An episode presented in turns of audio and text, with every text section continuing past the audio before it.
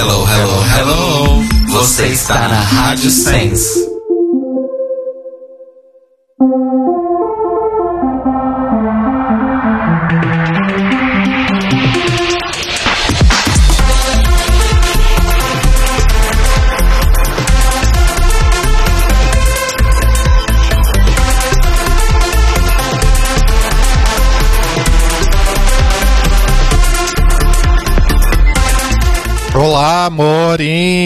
Estamos começando mais um The Library is Open ao vivo aqui na Rádio Sense, em sensecast.org. Quem ouve minha voz não percebe o estado deplorável, que, o estado deplorável que eu me encontro, que eu me encontro. A solidão decora essa casa. Eu sei que ninguém morre de amor. Mas cachaça e saudade mata, ou se mata. Ou se mata. É a música que a gente tava ouvindo no táxi ontem. Obviamente, vai ficar na minha cabeça pro resto da minha existência. Até coloquei um eco de karaokê pra mim. Eu sou o Rodrigo. Eu sou o Telo. Eu sou Cairo. E hoje temos presença especialíssima aqui no nosso estúdio, ao vivo aqui em, em cores. A cores, em, em cores, né?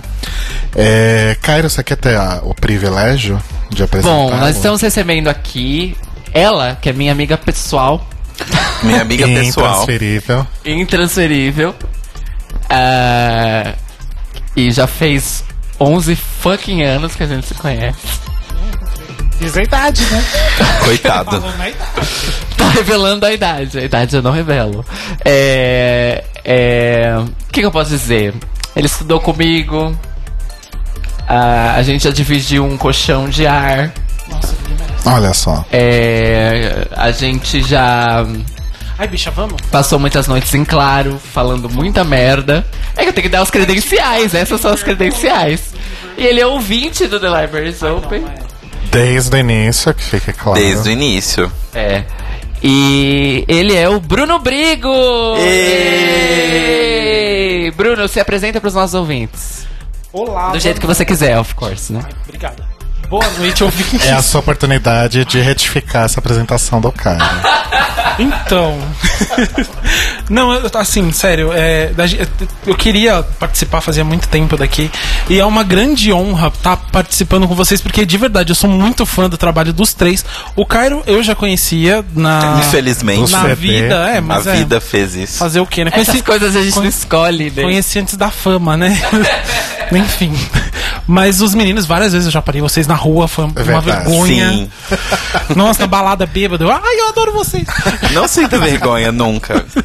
Mas é, é bastante prazeroso estar aqui por vários motivos e, enfim, ai, ai, depois eu falo, vou me emocionar. Ai, arrasou, baby. A gente que tá muito feliz de poder receber você Obrigado. aqui. Porque a gente já tá tentando agitar isso há um tempo já. Sim. né? Então a gente fica muito feliz que rolou e que você está aqui E conosco. Você já sabe a pergunta clássica. Eu respondo toda semana. Ótimo. Então agora responde com o microfone em sua boca. Pro Brasil favor, inteiro, pro mundo, inteiro. saber. Ai, eu, ó, eu dividi em três categorias. Eita, Laia, calma. Ó, mas pensa Momento. assim, a Pablo que tá em Dublin tá escutando você. Menti, não. Oi, Vamos lá. Bruno Brigo, hello. qual é a sua drag favorita? No Brasil, todas vão concordar. Se alguém não concordar, vai apanhar. Ah. Márcia Pantera. Ok. Ok. Ai, gente, como eu amo. A primeira vez Não que é a eu Márcia, preferida, que mas eu, eu compreendo. Sim, Márcia né, gente? Pantera. Lendária. Eu costumo Exato. colocar. Eu tenho um panteão de três, que é Márcia, Ícaro e, e Alex. E Alexia, Eu exato. tendo um pouquinho mais pra Alexia, mas eu entendo Porque a gente é palhaça e a gente gosta de gente palhaça. Inclusive, a entrevista com a Márcia aqui no programa foi incrível, assim. Sim. Falta, falta adjetivos. Ai, Faltam saudades. adjetivos. É, no, no programa da RuPaul, nesse programinha, Share Unidos. Share Unidos. Gosto Ok, muito de escolha. Unidos. E no mundo, a Divine, por, sei lá, histórico, enfim, eu acho a Divine muito importante. Por Um ser, bom panteão. por É. ser um ícone, né, no caso. Essa, ah, não- arrasou. Ótimas escolhas. essa aqui já está elevada ao nível aí divino. Ha! Nossa, Literalmente. né? Você demorou, né? Um bastante. pouco. Você sabe, é difícil. Gente, só aproveitar esse gancho que o que o Brigo deu, nosso episódio número 20, lá de trás, é a entrevista com a Márcia Pantera. Se eu fosse você, eu rolava o feed lá pra baixo pra Ou- achar esse episódio. Ou você pode usar a busca do nosso site, thelibrariesopen.com.br. E assim, uma coisa que eu digo pras pessoas que às vezes tentaram ouvir os nossos episódios antigos e falaram, puta que pariu, não dá. Não vou ouvir. Eu tenho uma notícia muito boa pra vocês. Esse episódio eu não estava participando e os meninos gravaram ele lá com com Márcia Pantera. É, foi o dia do Ah, programa. Márcia Pantera em minha casa. Ela foi em casa. É. Foi bem incrível. Então assim, foi bem melhor o programa do que o normalmente acontece. Não, mas nessa época a gente já tava com uma qualidade melhor. Mas a- o meu o problema era eu. Então os, os episódios que eu participo menos são os melhores. Entendi. Você quer um abraço? Não, eu queria uma conexão boa de internet naquela época, mas Mas tá tudo resolvido, hoje a gente está maravilhosa. exato. E esse episódio realmente, tecnicamente, ele tá. Já começa a ficar melhor. Até porque é a época que o Cairo começa a editar, né? Então as coisas ficam. as coisas ficam melhor, tecnicamente falando. Ai, gente, então temos recadinhos de começo de programa hoje? Recado de começo de programa? Eu acho que não. Vocês hoje têm? não. Não, Eu só queria. Sem. dormi e acabei. e acabei me Eu só apaixonando. queria, sem dar muito spoiler, deixar aqui todo o meu amor e força pra Arya Stark, porque ela é foda e eu amo Sim. ela. É isso. Beijo pra Aristark. Not today, Satan. I don't know. Not today. Today. I don't know her. Eu também não assisto Game of Thrones, mas é só entrar no Twitter domingo à noite que você assiste Game of Thrones. Exato. É, bom, isso é verdade. É, e eu vi essa cena em específico, fiquei muito satisfeito, porque eu não assisto mais, mas eu assisti Game of Thrones até a quinta temporada. E, obviamente, Kiaria é a minha favorita desde o primeiro episódio. Por que você parou de ver? Porque eu comecei a achar decisões de roteiro muito ruins. Eu comecei a achar os roteiros dos episódios ruins. Eu falei assim, gente, como Não é que essa julgo. Como é que É, essa série ficou critico, Como não. é que essa série E eu cheguei no final da quinta temporada revoltada e eu falei assim, não, mas espera.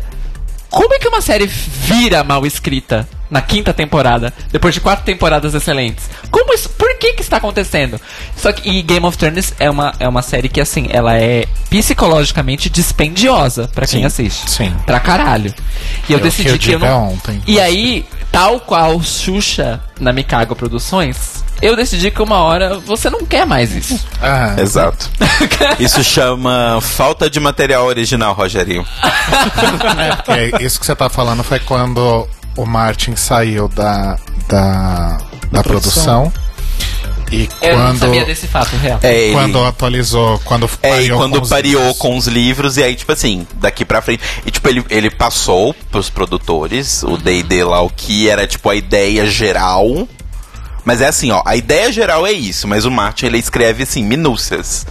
Então, ele, tipo, estão fazendo a ideia, um caminho pra ideia geral, mas o caminho é diferente do caminho que provavelmente ele vai fazer. Sim. Ou não também. Vai que Sim. os livros é igual à série, mas eu acho que não. Exato. Aí uma pergunta, assim, de quem não assiste. O caminho que eles seguiram é, ah, vamos fazer um estupro desnecessário no meio, vamos matar um Basicamente sim, porque aquele cara. estupro Porque não existe. tudo que eu ouço Então. não é bom, assim. É, É. Isso, é, isso é o. Estupro da Sansa, é isso?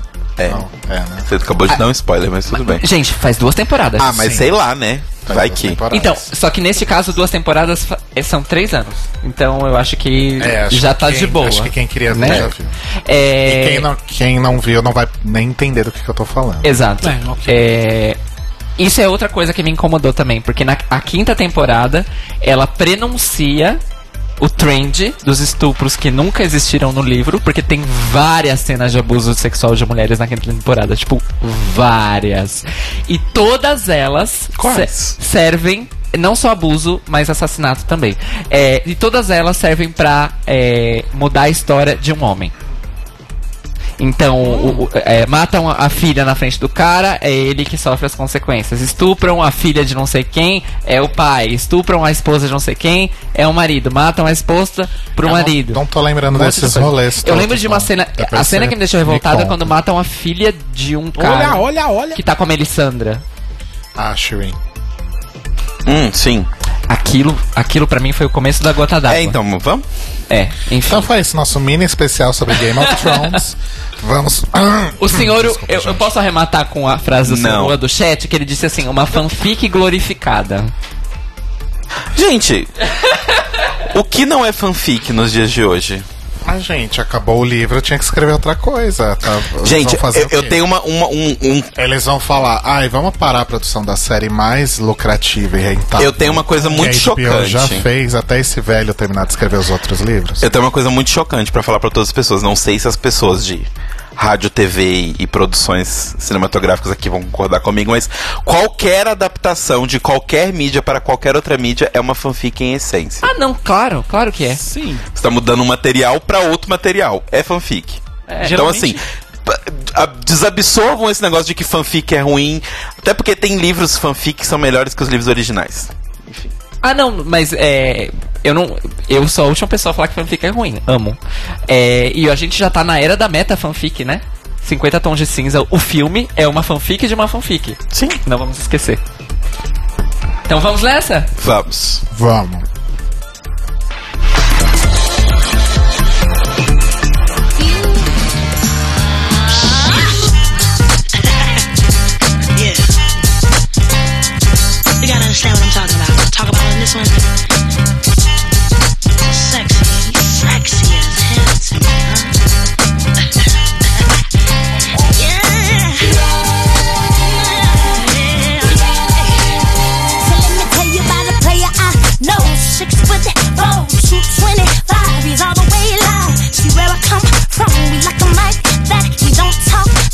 Just twist caps up. So that's the only kind of dude I'm demanding. And every girl like me understand it. And the ones that ain't just gotta have it. They don't know why, but they say shine.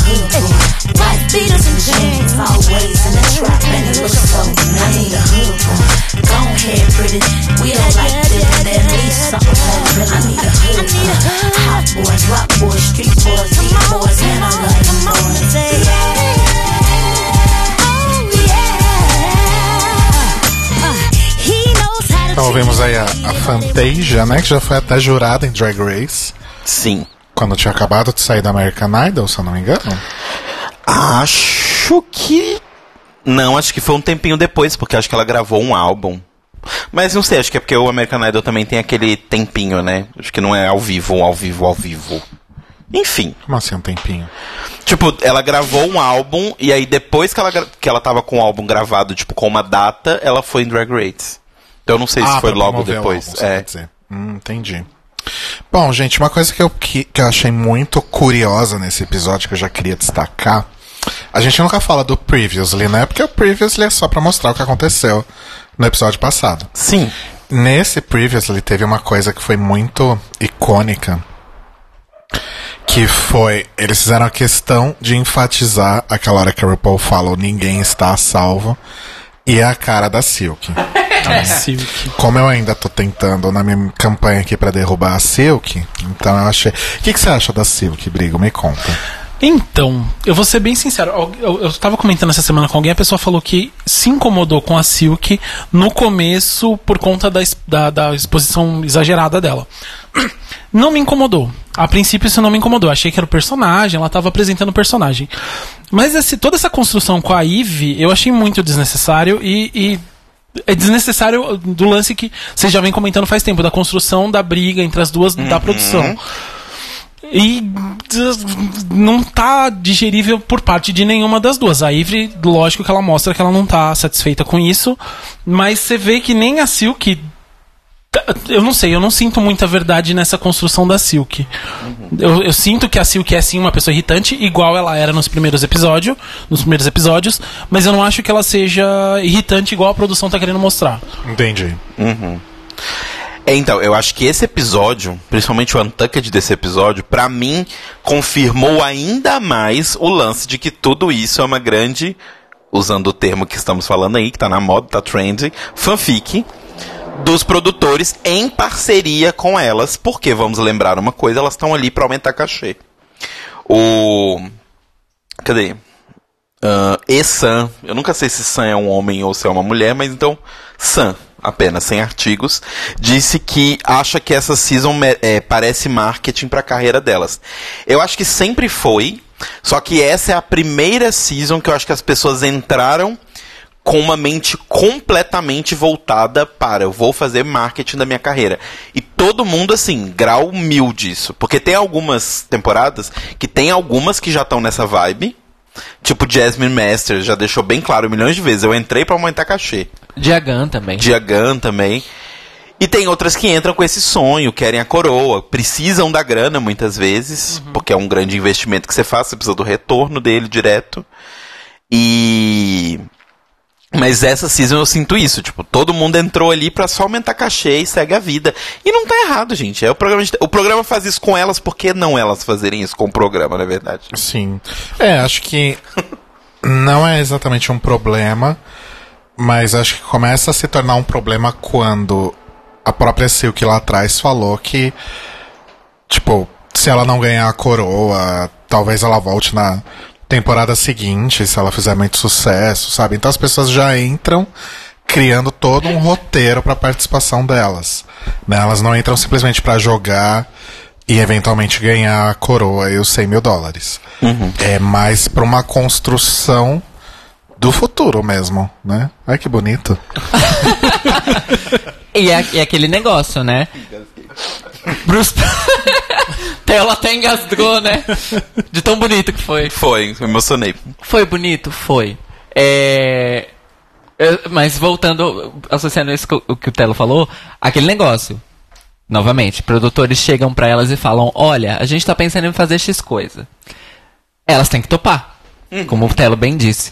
E aí, associando a esse lance de que ela tem que topar com essa mentalidade que o, que o Rodrigo citou e tal, e aí eu acho que entra aqueles boatos que a gente repete toda semana aqui, de que os produtores realmente tiveram que inventar coisas porque as participantes não estavam rendendo é, material carismático ou, ou o que seja, né? Eu posso fazer. E- Ai, desculpa. Eu posso fazer uma ponte Sim. um pouco nada a ver, mas enfim. Isso eu li, eu não, não acompanhei muito de perto, assisti uma vez ou outra, mas eu li muito sobre o Big Brother desse ano, que também estava sofrendo de alguma coisa parecida, que tinha muita gente que estava entrando pra ganhar seguidor no Instagram e aí ganhar dinheiro fazendo anúncio e agindo pouco durante a temporada. E isso eu hum, lógico, né? Comparando, re- relativizando bastante a comparação. Mas eu sinto muito isso nessa temporada. E entra nisso que você falou, tipo. E aí a produção tenta agitar o programa, mas se as pessoas também não querem se agitar. É, é, eu imagino que em Big Brother essa dinâmica deva ser muito pior pra administrar, porque é um, é um programa de confinamento em que se captam imagens 24 horas por dia e são pessoas que estão ali para estar ali. Ponto final. Pra serem pessoas, não Exato. apresentar uma drag. É. Exato. Então eu acho que em Drag Race e, e outra, né? É ao vivo. É, é- é- Big Brother é um reality de pauta quente 24 horas. Então eu acho que essa dinâmica é bem pior. Tanto que a galera fala, né, que. é, o Boninho já falou isso. Que um dos segredos de produção do Big Brother é que a prova que você vê acontecendo tinha cinco opções para aquela noite e eles escolheram a prova que a encaixaria melhor na situação que está acontecendo entre os participantes. E que quando os participantes estão mortos, aí eles chutam o pau da barraca nas provas de propósito. Porque tem que ter Pra algum material pra mostrar, né? Sim. Em Drag Race, isso deve ser um pouco mais fácil, porque é tudo pré-gravado e você tá lidando com pessoas que já são do meio artístico. Mas aí a faca dos dois legumes, que é elas também estão construindo a própria marca, então tem muita coisa em risco pra elas, Sim. né? Então tem coisas talvez que elas não topem fazer, né? E aí a produção não pode fazer nada, a produção tem que acatar ou não, né? E aí Sim. a coisa se complica muito. E aí acontece isso, que não rende TV, rende o drag, como eu- eu acho que a gente chegou a falar isso, né? Que, tipo, o problema dessa temporada não é que elas são drags ruins, muito pelo contrário. Pelo contrário. É, só que a parte da- do entretenimento televisivo é que não tá engrenando, não tá engatando, né? E aí a gente tem usando, aí a gente tem o- a válvula de escape pra isso que tá ficando bem feio, que é o Untucked. Uhum. Sim. Tá cada vez mais difícil. De Sim. assistir. Não, tem, Gente, não tá não dá. saindo nada. Você tá apertando essa temporada inteira e a temporada não tá saindo uma gotinha de suco. Tá bem difícil, tá bem triste. Aliás, falar em Untucked, eu vou fazer aqui um momento de desconstrução temporal. No início do episódio, a Silk continua rancorosa com a Eve, né? Ah, é porque ela me chamou de sem talento, blá blá blá. E aí, quando elas estão sentadas no sofá, a, a Kyria, eu acho, pergunta. é, tá, considerando que ninguém foi eliminado semana passada e os critérios agora estão muito altos, the stakes are high, etc. é, O que, que vocês vão fazer de diferente a partir de agora pra se manter na competição? Assim, eu que viria falar: ah, eu não vou fazer nada. Assim, o que eu trouxe tá ali, sabe? É o, que- é o que eu coloquei na mala e trouxe. Meu drag é esse, é maravilhoso, inclusive. Quando eu tiver errada, pelo menos eu vou ter a convicção de que eu tô errado. Corta pro Untucked horas depois. ela falando que, ai, essa competição tá me fazendo pensar nas coisas que eu posso Sair fora. melhorar. Olha esse arco de redenção vindo aí, galera.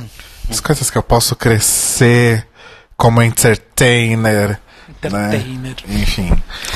É, então, eu até postei pro, pro Danilo Cursino no Twitter, porque o Danilo Cursino é o maior fã e defendedor de, de Silk Nutmeg Ganache.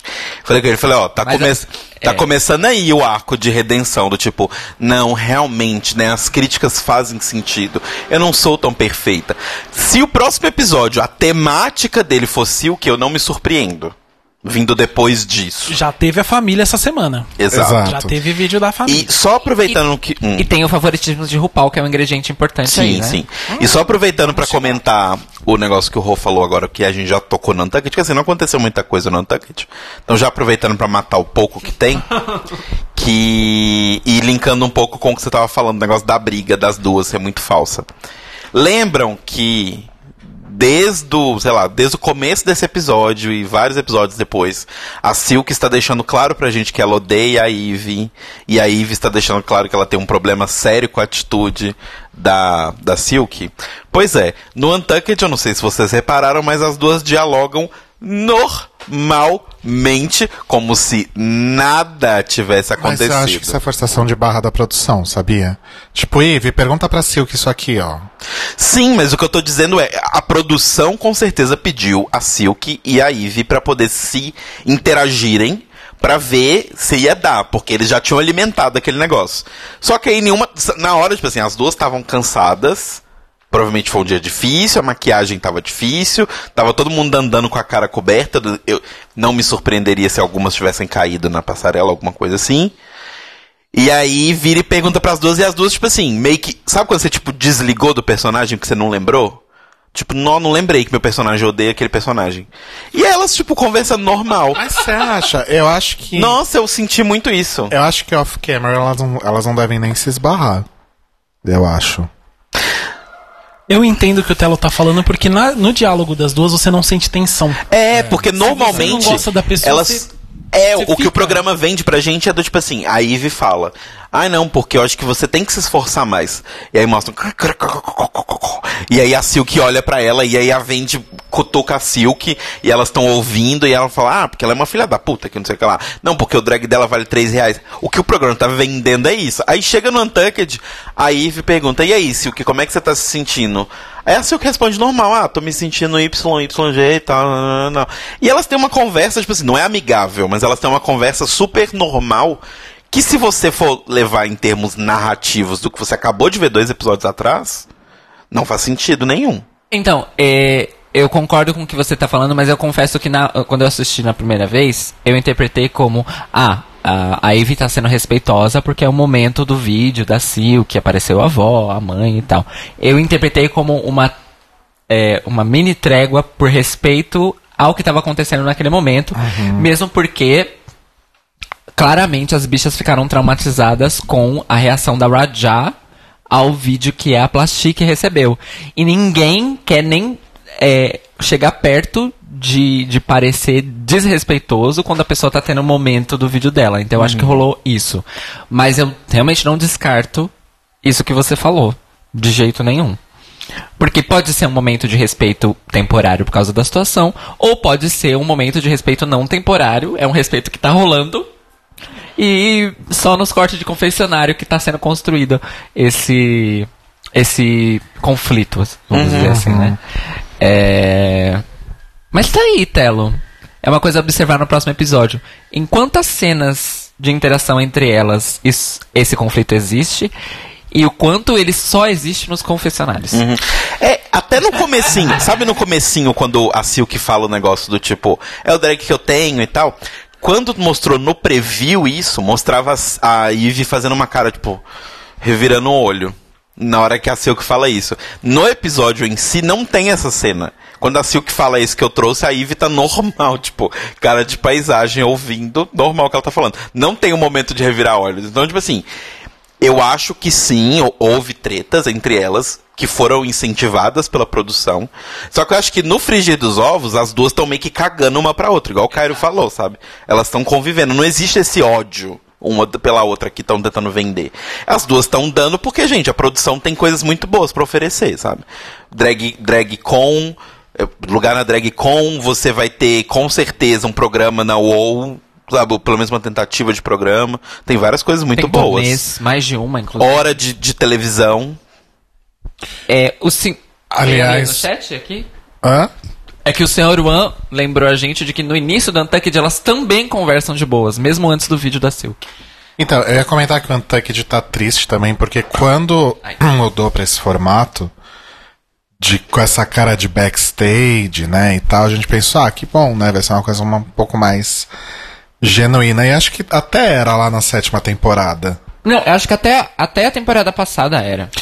E agora tá tão. Voltou a ser aquela coisa editadona, cheia de, de takes soltos de caras e bocas, igual na época do, do Interior Illusions Lounge, da Big Pink Furry Box, enfim. Voltou a Sim. ser aquilo, só que num cenário mais simples. A diferença é que agora elas podem tirar o figurino, antes elas não podiam. É, tem isso também. É verdade. Basicamente, essa é a única diferença. Mas enfim. Elas podem sair pra fumar. Ai, É. eu adoro quando tem cena externa.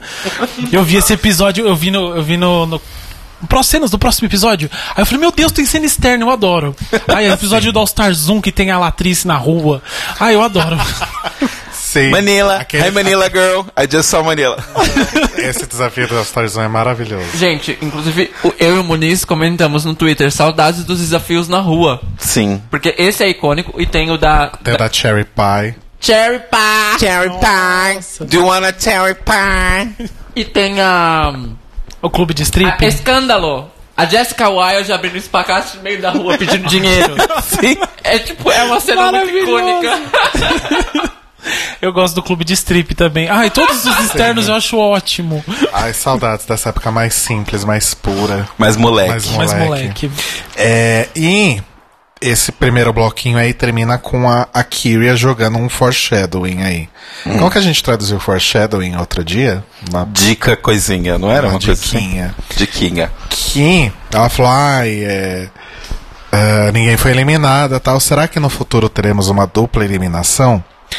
Pois bem, eis que esse fim de semana eu compartilhei com os meninos no nosso Telegram. É, o pessoal da Fusco News já colocou todos os episódios, próximos episódios lá. Quer dizer, colocou só o nome, né, gente? Porque Sim. não tem o episódio, então não tem como pôr pra fazer download. É só o, o nome do episódio. Calma. É o cronograma, amores. Cuidado com a burra. Aí, como que é esse cronograma? É, próxima quinta-feira, 2 de maio, episódio 10.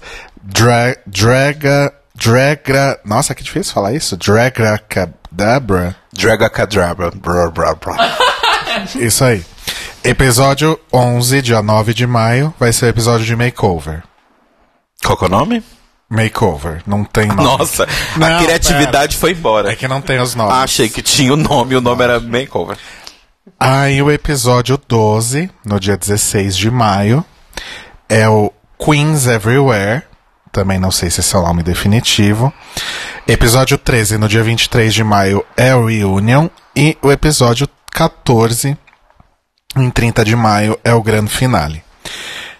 Por esse número de episódios versus número de Queens ainda na competição, ou a gente vai ter uma double elimination, Oh! ou a gente vai ter pela primeira vez um top 5 em vez de um top 4.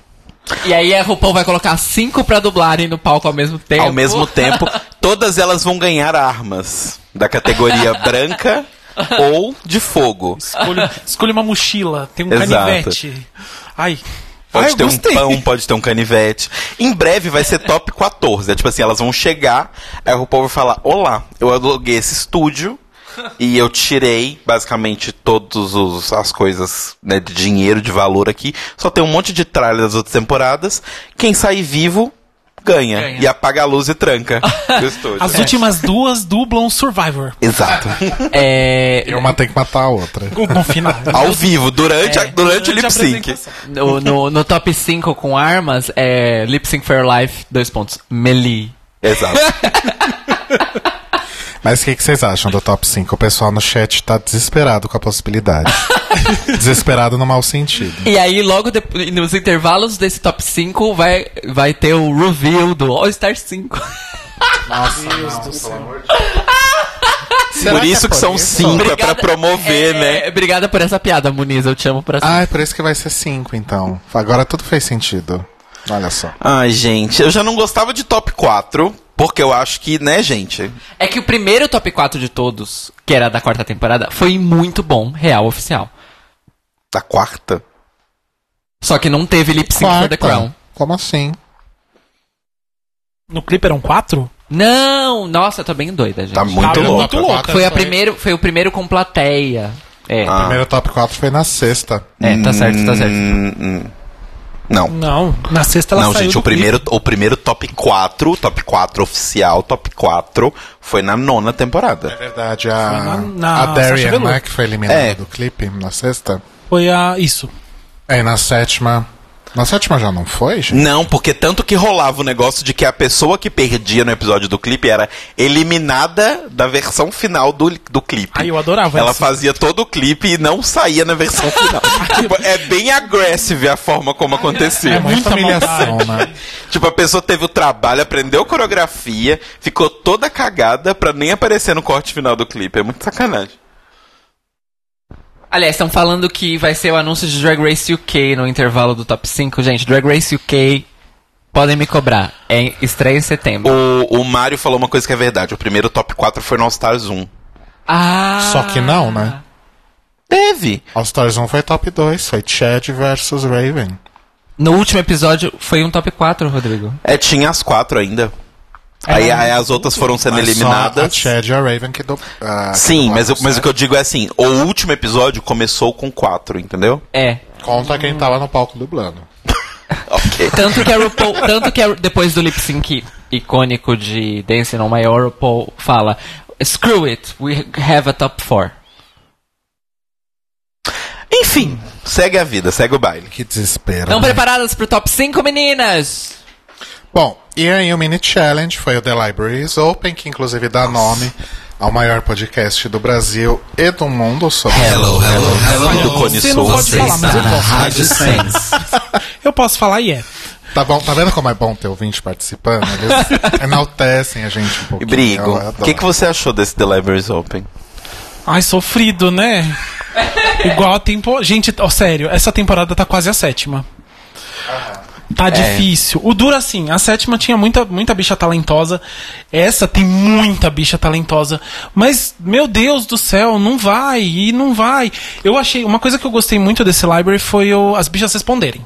Isso eu fiquei muito, muito satisfeito. Achei que as- elas não estavam esperando a resposta e eu espero que as próximas esperem a resposta pra poderem responder em cima. A Fica bem mais réplica e a tréplica. inclusive. Sim. Sim. Mas ó, posso jogar mais momentos teorias sobre como essa temporada tá uma bosta e não tá rendendo nada? A gente falou, no- normalmente no Snatch Game, a gente tem quatro ou às vezes cinco perguntas por Snatch Game. Sim. Esses foram duas e a terceira dividiram entre os dois convidados, porque foram só três perguntas. Esse desafio do The Libraries Open, que é outro desafio clássico, desculpa, mas eu não acho que agora as queens responderam. Eu acho que elas sempre respondem, só que na maioria dos casos a piada é sempre mais engraçada do que a resposta. Nesse caso foi tão ruim, mas tão desgraçadamente ruim, que eles colocaram as respostas que na maioria dos casos nem eram boas. Também não era boa. Então, assim, sério, eu, eu, eu tava assistindo com o Rodrigo e eu até postei no Twitter. Foi o pior The Libraries Open de todos os tempos. O The Libraries Open da terceira temporada, que é basicamente humor de ofensa, ele é humor de ofensa num estudo de três minutos. Se você quiser estudar o que é, você assiste ele. Ele é melhor do que esse. Porque da esse. terceira, né? É. Porque esse, assim. Nem quando elas tentam insultar, elas. Nem humor de insulto elas conseguem fazer. Sabe? Esse elenco é muito ruim. Não, não tô dizendo. Não, vou lá. Não estou dizendo ruim em termos de drag, nível drag. Eu não acho isso. Até porque eu não conheço a carreira completa delas. Tô dizendo que eles são ruins enquanto personagens de reality show. É o Concordo. pior elenco de reality show que eu já vi na minha vida. Eu tô, desculpa, eu tô lembrando da Raja no, no The Libraries Open da terceira temporada. Gorda, feia, não sei o que, É. sífilis. Tipo, oi? Isso não é reading, isso é só ofender gratuitamente alguém, né? É. O único. O Se único... eu não me engano, ela ganhou. Não. Não, Nesse quem ganhou foi a Jujubee. A Jujubee é da Devia segunda. da segunda, cara. Ai, gente. Nossa, o Caio, ele tá parecendo a minha mãe, ele não lembra de mais nada. São 11 temporadas. Dá É que já fazem 84 anos. Só nessa temporada, né? Só na 11. Só da 11, exato. Ah, gente, é... Qual foi... Então tá. Qual foi o momento mais constrangedor, então? Deste pior The Open de todos os tempos? Todos os da Silk. Silk completo, gente. Nossa, ela conseguiu. Eu, quando ela falou RuPaul, eu falei, agora vai. Aí a RuPaul falou 100 mil dólares. Eu, agora vai, Silk, chuta. A RuPaul levantou a bola, mano. É só cortar. Não. A Silk faz uma rima que não tem a menor graça. Sim. E ela só fez rima que não tem a menor graça. Sim. E foi racista ainda por cima. Ai, nossa, é Com a verdade. plastique, né? Com a plastique. O pior. Quem é racista? Hã? Vamos lá, plastique também é racista, mas a gente vai chegar no desafio. Sim. Ah, ok. O pior de tudo que eu acho é que assim. o negócio da Silk. Ela. Eu só percebi depois que eu assisti a terceira vez as cenas, porque a gente viu duas vezes o episódio e eu vi no YouTube o, o, segmento. Pra poder criticar com propriedade, né, amores? E assim, só dá pra reparar que ela tava rimando agora, uma terceira vez que eu assisti o negócio. Porque nem falar o negócio ritmado. Sabe quando a pediram pra. Como é que é o nome da. Jasmine Masters. Falar o texto do. É, Watch out, girls, I'm the real prima donna. Red, Red Chili is gonna be me, Laquisha, Kiana. E ela não That's percebeu right. até a terceira vez que ela tava fazendo que rimava um pedaço com o outro. É tipo isso. Porque a Silvia tava falando eu falei, gente, não faz sentido. Aí depois que ela falou a terceira vez, eu falei, ah, era pra rimar. Realmente, né? Quando a gente vê os desafios dessa temporada, a gente conclui como Shakespeare foi legal. Porque Shakespeare tinha humor involuntário. Nesse, nesse É. nem voluntário teve. Acho que foi a Inês que falou isso quando ela teve aqui, que tinha Pearl batendo no cenário. Era ótimo. Olha, a Poison Ivy. A Poison Ivy Garden disse que a Silk foi racista pela segunda vez na temporada. A primeira foi com a Mercedes sobre a piada da bomba. Sim. E agora chamando a Plastique de japonesa. Sim. Olha, gente, eu só sei que foi tão fraco que as melhores foram justamente a Plastique e a Brooke, que são as mais sem personalidade do, do, do programa. Tanto que a Brooke A que ganhou. ponto chegamos, na Eu verdade? fiquei triste pela Vendi, porque eu já passei muito por Nossa. essa situação na minha vida de você achar que você tá sendo engraçado e ninguém tá rindo. Então eu super me identifiquei ali. Fiquei triste por ela. É, então, da Vendi foi muito triste, gente. O da Vendi pareceu muito. Porque assim, a gente tinha uma brincadeirinha no podcast que a gente não faz mais ouvintes novos. Que é no episódio que rolava o The Libraries Open, a gente fazia um reading entre nós. Por que, que a gente nunca mais fez? Porque era uma bosta. Porque era uma bosta. Só que assim, se vocês assistirem. Assim, eu não digo que os meus do Rodrigo eram bons. Agora, os do Cairo. Nossa, os meus eram muito ruins. Puta que o pariu. É assim, a Vendi foi uma, uma mestre do humor. Vamos lá escutar os episódios sobre The Libraries Open da sétima e da oitava temporada. E da oitava, entrei no nosso site, thelibrariesopen.com.br. A Vendi, eu tava. Eu acho engraçado da Vendi que, assim, no, no começo dessa temporada, a gente já conhecia a Vendi da temporada anterior e tudo mais, a gente já tinha uma imagem. Aquela voz que ela faz, eu acho muito engraçada. E, to- e ela, Sim. ela se. Ela usa aquela voz de muleta, inclusive. E eu achei que ela ia usar isso mais e ia criar texto em cima disso. E não, é a mesma coisa, por exemplo, que eu sinto com a Nina. tem um potencial muito bom, tem uma estrutura muito boa, mas na hora de você oferecer o negócio, na hora de você vender o produto, elas não vendem direito. A Vende eu senti isso principalmente no Libraries Open. Eu falei, mano, a Vende na biblioteca vai mandar muito bem, porque ela tem toda uma construção da voz, da, im- do- da, da- da impostação e tudo mais. Eu falei, pelo que ela apresentou nos primeiros episódios do, do, do programa no, no, no confessionário, eu falei, mano, a Vende vai arrebentar. Não. Assim como, partindo desse mesmo raciocínio, como eu achei também que ela ia arrasar no Snatch Game. Sim. E deu no que deu. Enfim. É, mas é isso, essa grande bosta. Aí a Brooke ganha. E aí a RuPaul conta então sobre o Maxi Challenge da semana, que é baseado naqueles programas de. Tipo Cops, né? Essas coisas assim que tem muito nos Estados Unidos. Sim. É o da Atena dos Estados Unidos. que é supostamente mostrando rondas policiais verdadeiras. Tô fazendo muitas aspas aqui Sim. com as mãos, porque a gente sabe que é tudo encenado. Tão também. verdadeiras quanto RuPaul's Drag Race. Olha, fez até um eco natural agora. O que, que foi isso? a, la- Laganja. Ah, a gente tá sem fone hoje, graças a Deus. É... Inclusive, só no episódio que vem eu vou contar que o Cairo passou anos tentando me tombar, mas semana que vem eu conto. O, que- o quê? O negócio do retorno. Semana que vem a gente explora isso que é Ah, convidado. com- sim. É convidado online. Semana que vem eu vou desmascarar você. Vou te expor na internet. Eu vou expor ela. A cara do Cairo. Chama Lei do Retorno. Eu, não, eu nem lembro. Pois é. A Cairo realmente a- tá com um problema de A, memória. a gente sabe, Cairo, que você não lembra. Fica, fica aí quietinho. aí, o desafio é, o- é a Lady P, né? Los Angeles Drag Patrol. A piada com dupla penetração. Exato. Sim. Porque normalmente é PD. Né? E no Brasil é uma outra piada. É. O quê? Pau duro. Ah, ok, justo. e aí a Brooke é um desafio em duplas, né? A Brooke pode escolher a dupla dela e formar os outros pares. Então a Brooke escolhe a Nina, pareia a Vendi com a Plastique, a Vendi fica meio chocada, a Kyria com Eve e Silk com Suga. Sim. E aí depois lá pra frente ela conta que de fato foi é, uma estratégia de parear uma Queen mais forte, digamos assim, com mais personalidade, com outra um pouco mais low profile. Já a Eve acha que ela tava simplesmente tentando separar todas as boas pra não ter o risco de ter uma única dupla muito boa. O que é a mesma coisa, basicamente.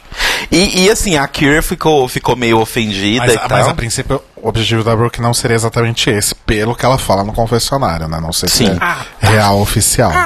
Ah, não.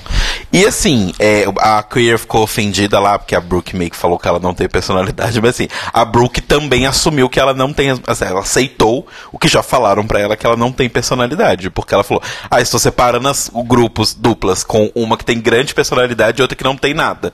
A Nina tem uma grande personalidade, logo a Brooke não tem nada. Não, mas eu não acho que seja uma coisa, tipo. Eu acho que ela sabe. Tanto que a RuPaul fala no walkthrough. Sim. Você precisa achar uma personalidade. Inclusive, ela falou, exato, por isso que eu chamei a Nina. Ela sabe o que fazer, ela vai me ajudar.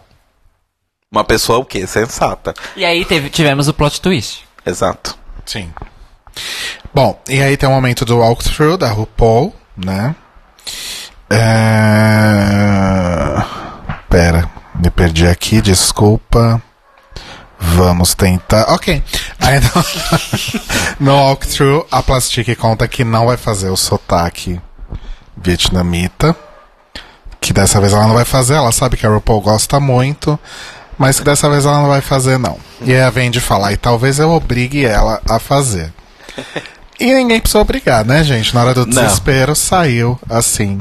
É porque é a E voz acho que natural dela. E é agora que você fala por que, que ela foi racista. Eu acho esse sotaque muito difícil. Essa brincadeira, eu não sei, pode ser, é lógico, é uma visão de um brasileiro, homem, branco, que assiste um programa sobre drag americana fazendo piada com asiático, com, com mulheres asiáticas.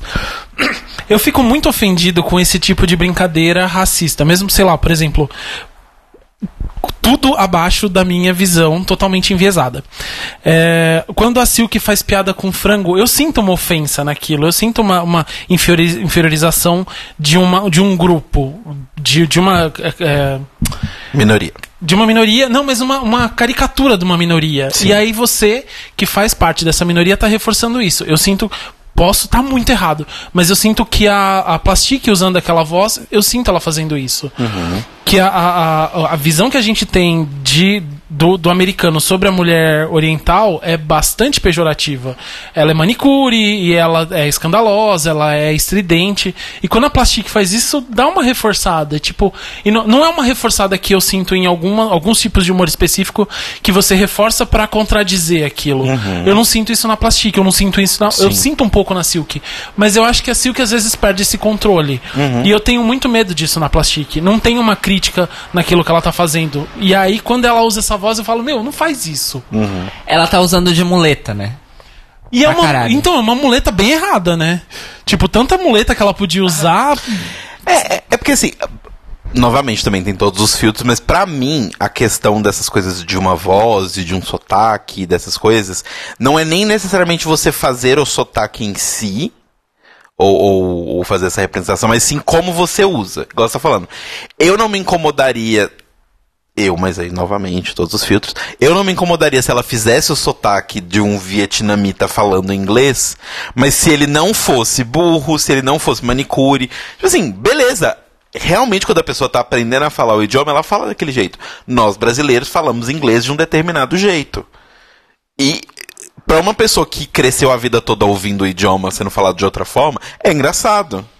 Sabe? E, e, assim, existem piadas no geral sobre isso. Eu acho que o negócio é a forma como você trata o negócio. Sei lá, por exemplo, trazendo para um universo que eu tô mais acostumado porque eu tô fazendo aula de espanhol. É do tipo, o sotaque argentino é muito específico. Uma coisa é um cara espanhol fazer um personagem com sotaque argentino pra falar coisa XYZ. Outra coisa é ele fazer um, so- um personagem com sotaque argentino e falar que ele é pobre, que ele tá passando fome, essas coisas todas, porque isso é.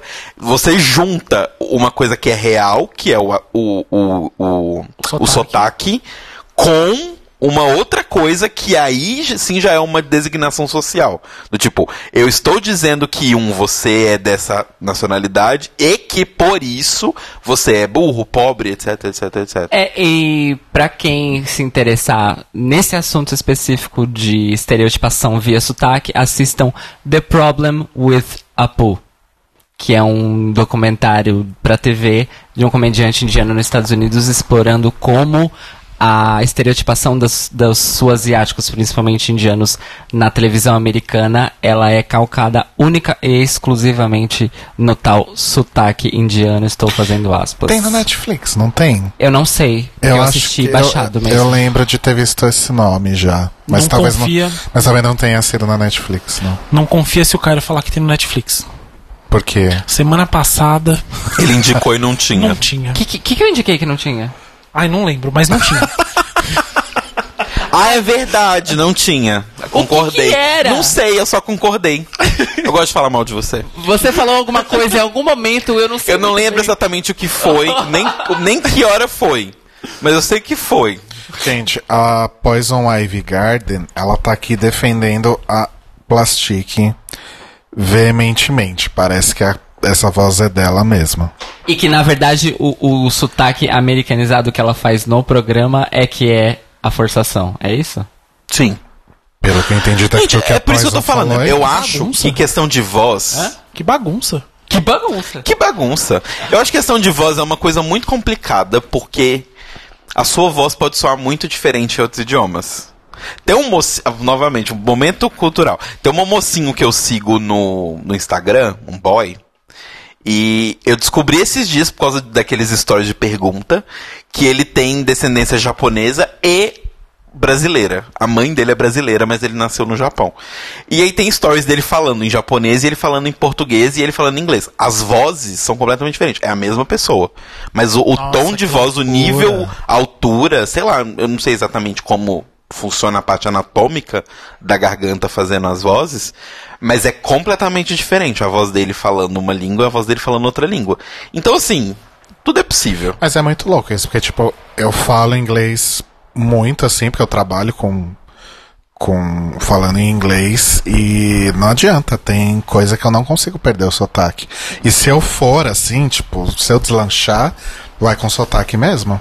Só se eu me concentrar muito, eu consigo parecer que estou falando como um americano, sabe? Mas, mas se eu sair falando, vai com sotaque. E, gente, desculpa, mas o sotaque pra mim ele é tipo o tempero da fala. É, é importante que as pessoas tenham sotaque. O sotaque não é. Ele não torna a fala daquela língua feia. É bom, pra primeiro de conversa é que não existe ausência de sotaque. É, todo mundo tem um sotaque específico de um lugar. Porque paulistano adora falar que não tem sotaque. né? Nossa. Não, é, se você tem o sotaque, vamos supor, inglês mesmo que você estava falando. Você tem o sotaque inglês, americano de tal lugar, americano de tal lugar, americano de tal lugar, inglês de tal lugar, inglês de tal lugar, inglês de tal lugar. Todos estão falando a mesma língua. É. E o inglês é um caso especial porque como ele é uma língua que já está mundializada, ele, ele, ele não tem mais só sotaques, ele tem variações Sim. fora do seu domínio Tem original. o inglês espanhol, tem o inglês francês, tem o inglês Exato. indiano, tem o inglês todas as coisas. Aí tem o meu inglês. Tem o meu. Eu falo é um do lixo. jeito que eu gosto, assim.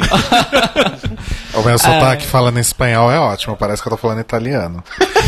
É, a- o manequim doido perguntou aqui no chat: simular sotaque é perpetuar a xenofobia? Depende do contexto, depende do É. uso, depende de várias E, coisas. pra mim depende muito do uso. Pra que você tá fazendo isso? É pra representar uma pessoa daquele lugar? Por mim, ok. Você está representando a pessoa daquele lugar, carregando algum estereótipo que você acha que representa as pessoas daquele lugar? Aí não. Inclusive, falando em inglês, existe um caso clássico de turistas brasileiros que vão para os Estados Unidos especificamente, e eles acabam causando mal-estar entre as pessoas locais porque eles forçam o que eles acham que é um sotaque correto, que normalmente é a fala de Nova York, né? Que é Aham. ensinada no Brasil. Que E- todo mundo vê nos filmes e tal. Exato. É, e acabam deixando as pessoas dos Estados Unidos incomodadas. Porque a impressão que dá pela falta de naturalidade que a pessoa tá dando num determinado jeito de falar a língua é que ela está tirando um sarro. Porque vira uma espécie de comédia involuntária, Sim. só que péssima. É, acontece isso em alguns filmes americanos dos anos 90, porque era uma época que, tipo, brasileiros iam pra Nova York horrores. É, mas eu já, já li relatos de pessoas que presenciaram situações em que norte-americanos foram falar com a pessoa brasileira porque pediu informação ou qualquer coisa, e a pessoa brasileira começou a empedernir a sua fala, e o americano falou: Pera, você tá zoando com a minha cara? É o que parece. Nossa, que loucura. E é isso. exatamente envolve tudo isso que a gente está discutindo. Sim. Então, assim, é uma coisa que parte de um ponto de vista bizarro, que é tipo, ah, o inglês correto é falado dessa maneira. Só que a pessoa tenta tanto que ela vai parar exatamente do outro lado da ponte. E até porque, e até porque sotaque se absorve. Eu comecei É. a falar uns R's de paulistano, porque eu tô morando aqui há dois anos já, então de vez em quando eu vou falar um. Sai tipo. Não é tipo forçando, mas sai um porco, assim, do nada, sabe? Eu, eita. Porque você vai falando como as pessoas que estão à sua volta falam. Sim, Sim. normal. É... Porco não é paulistano, é paulista. Ah, não sei. Paulistano é específicas. Paulistano é porco. Porco. Porco. é, porco, especificamente, são É torcedores da do moca. Palmeiras. É da moca. Do interior. A gente que é do interior, fala É. porco, porta, Porco, portão. porca. Sim. Mas enfim, é isso. Enfim, é gente. isso, gente. Foi se- esse nosso se você- mini especial É, se sobre. vocês- Sotaques. É, se você quiser saber mais sobre esse assunto, procure um vídeo no YouTube chamado How Language Shapes the Way We Think. É no YouTube mesmo, Sim. cara? É no YouTube. Esse documentário é bom. É muito legal. É um TED Talk, na verdade, e a moça. Mas tem um documentário. Tem um documentário? Eu só, li- eu só vi o TED Talk. A moça, ela perpassa o lance do, do, do code switching também. Ela fala daqueles estúdios, daqueles estudos que comprovaram que a gente muda a personalidade, dependendo da língua que a gente está falando. E como tudo isso, na verdade, a língua e a linguagem molda o jeito que a gente raciocina. Então é uma coisa extremamente profunda. Sim, Sim, Eita. isso é fato. Dica cultural relâmpago. Sigam o Twitter da Noemi Jaffe, porque ela é linguista e ela posta sobre é, origens de palavras no Twitter. Eu quero, obviamente, essa indicação. Isso é muito legal. Gente, me conta, começando com o nosso convidado. Várias digressões aqui hoje. Mas no começo do chat o povo tava comemorando que a gente não ia falar do episódio de Drag Race. Mas também que episódio que a gente tem na mão, né? Pois Desculpa, é. Brigo. Eu queria perguntar pro Brigo, que é nosso convidado especial. Eu já me perdi na pauta de novo. Gente, eu vou pular o walkthrough, porque não tem nada demais. No walkthrough, basicamente, a RuPaul tentou. é, ficou insistindo em lembrar a Eve e a Brooke do fracasso delas no Snatch Game. Hum, e soltou uns Be funny, make it funny. e aí, agora sim, eu pergunto pro Brigo o que, que ele achou do desafio de uma forma geral. Assim, a gente vai falar das cenas também, mas de uma forma geral, o que, que você achou? Eu gostei de alguns pontos, eu dei risada em alguns pontos, achei que alguma delas foram, fo- algumas delas foram muito bem. Mas, assim, se a gente fosse fazer o ranking, eu acho que não tá tão bom assim. Sei lá, tá abaixo de 5. Entendi. Não tá tão bom, não tá. E apesar de ser fora, externo, que eu adoro, acho lindo, tá, tá ok. perto, perto dos outros desafios ligeiramente relacionados à comédia, tipo o Diva Worship, o, as paródias dos filmes, esse você acha que foi. Eu achei Pior, que foi talvez. piorzinho. Eu acho, eu acho. Eu Não- tive essa impressão também. Sabe aquela sensação que eu tive, gente, assistindo esse episódio? Hum. Foi a mesma sensação, o mesmo sentimento que eu tive assistindo o The Bachelor do All Stars 3. Sim. Ou seja, muita vergonha. Sim. É. The Bachelor foi muito difícil de chegar E no assim final. como esse, teve pouquíssimos momentos bons. Momentos bons, assim, foram espaços E pontuais. e pontuais. Você- Ai, desculpa. Eu não sei se eu sou uma bicha muito esperançosa, mas eu assistindo, eu assistindo assim, eu falei, nossa, e quando, quando, ela, quando ela deliberou as, as, as duplas, eu falei, ai, a, a, a Vendi vai fazer briga de gato com a Plastic. Eu falei, nossa, vai ser maravilhoso. E aí, assistindo assim, eu falei, tá, beleza, a, a premissa é boa, elas têm a premissa na mão, tá rolando, vai acontecer. A primeira da Brooke, assim, enfim, que foi o primeiro que foi apresentado. Eu falei, vai, vai, vai, vai, vai. Chega na hora que você fala, agora vai ter o ponto de virada, isso vai ficar genial. E não fica. Eu não sei, essa sensação que eu tive no da Vente nem tanto, mas no, no, no delas, assim, no geral, eu tive essa sensação que ia. Vai sair um negócio agora que vai explodir. Não, não acontecia.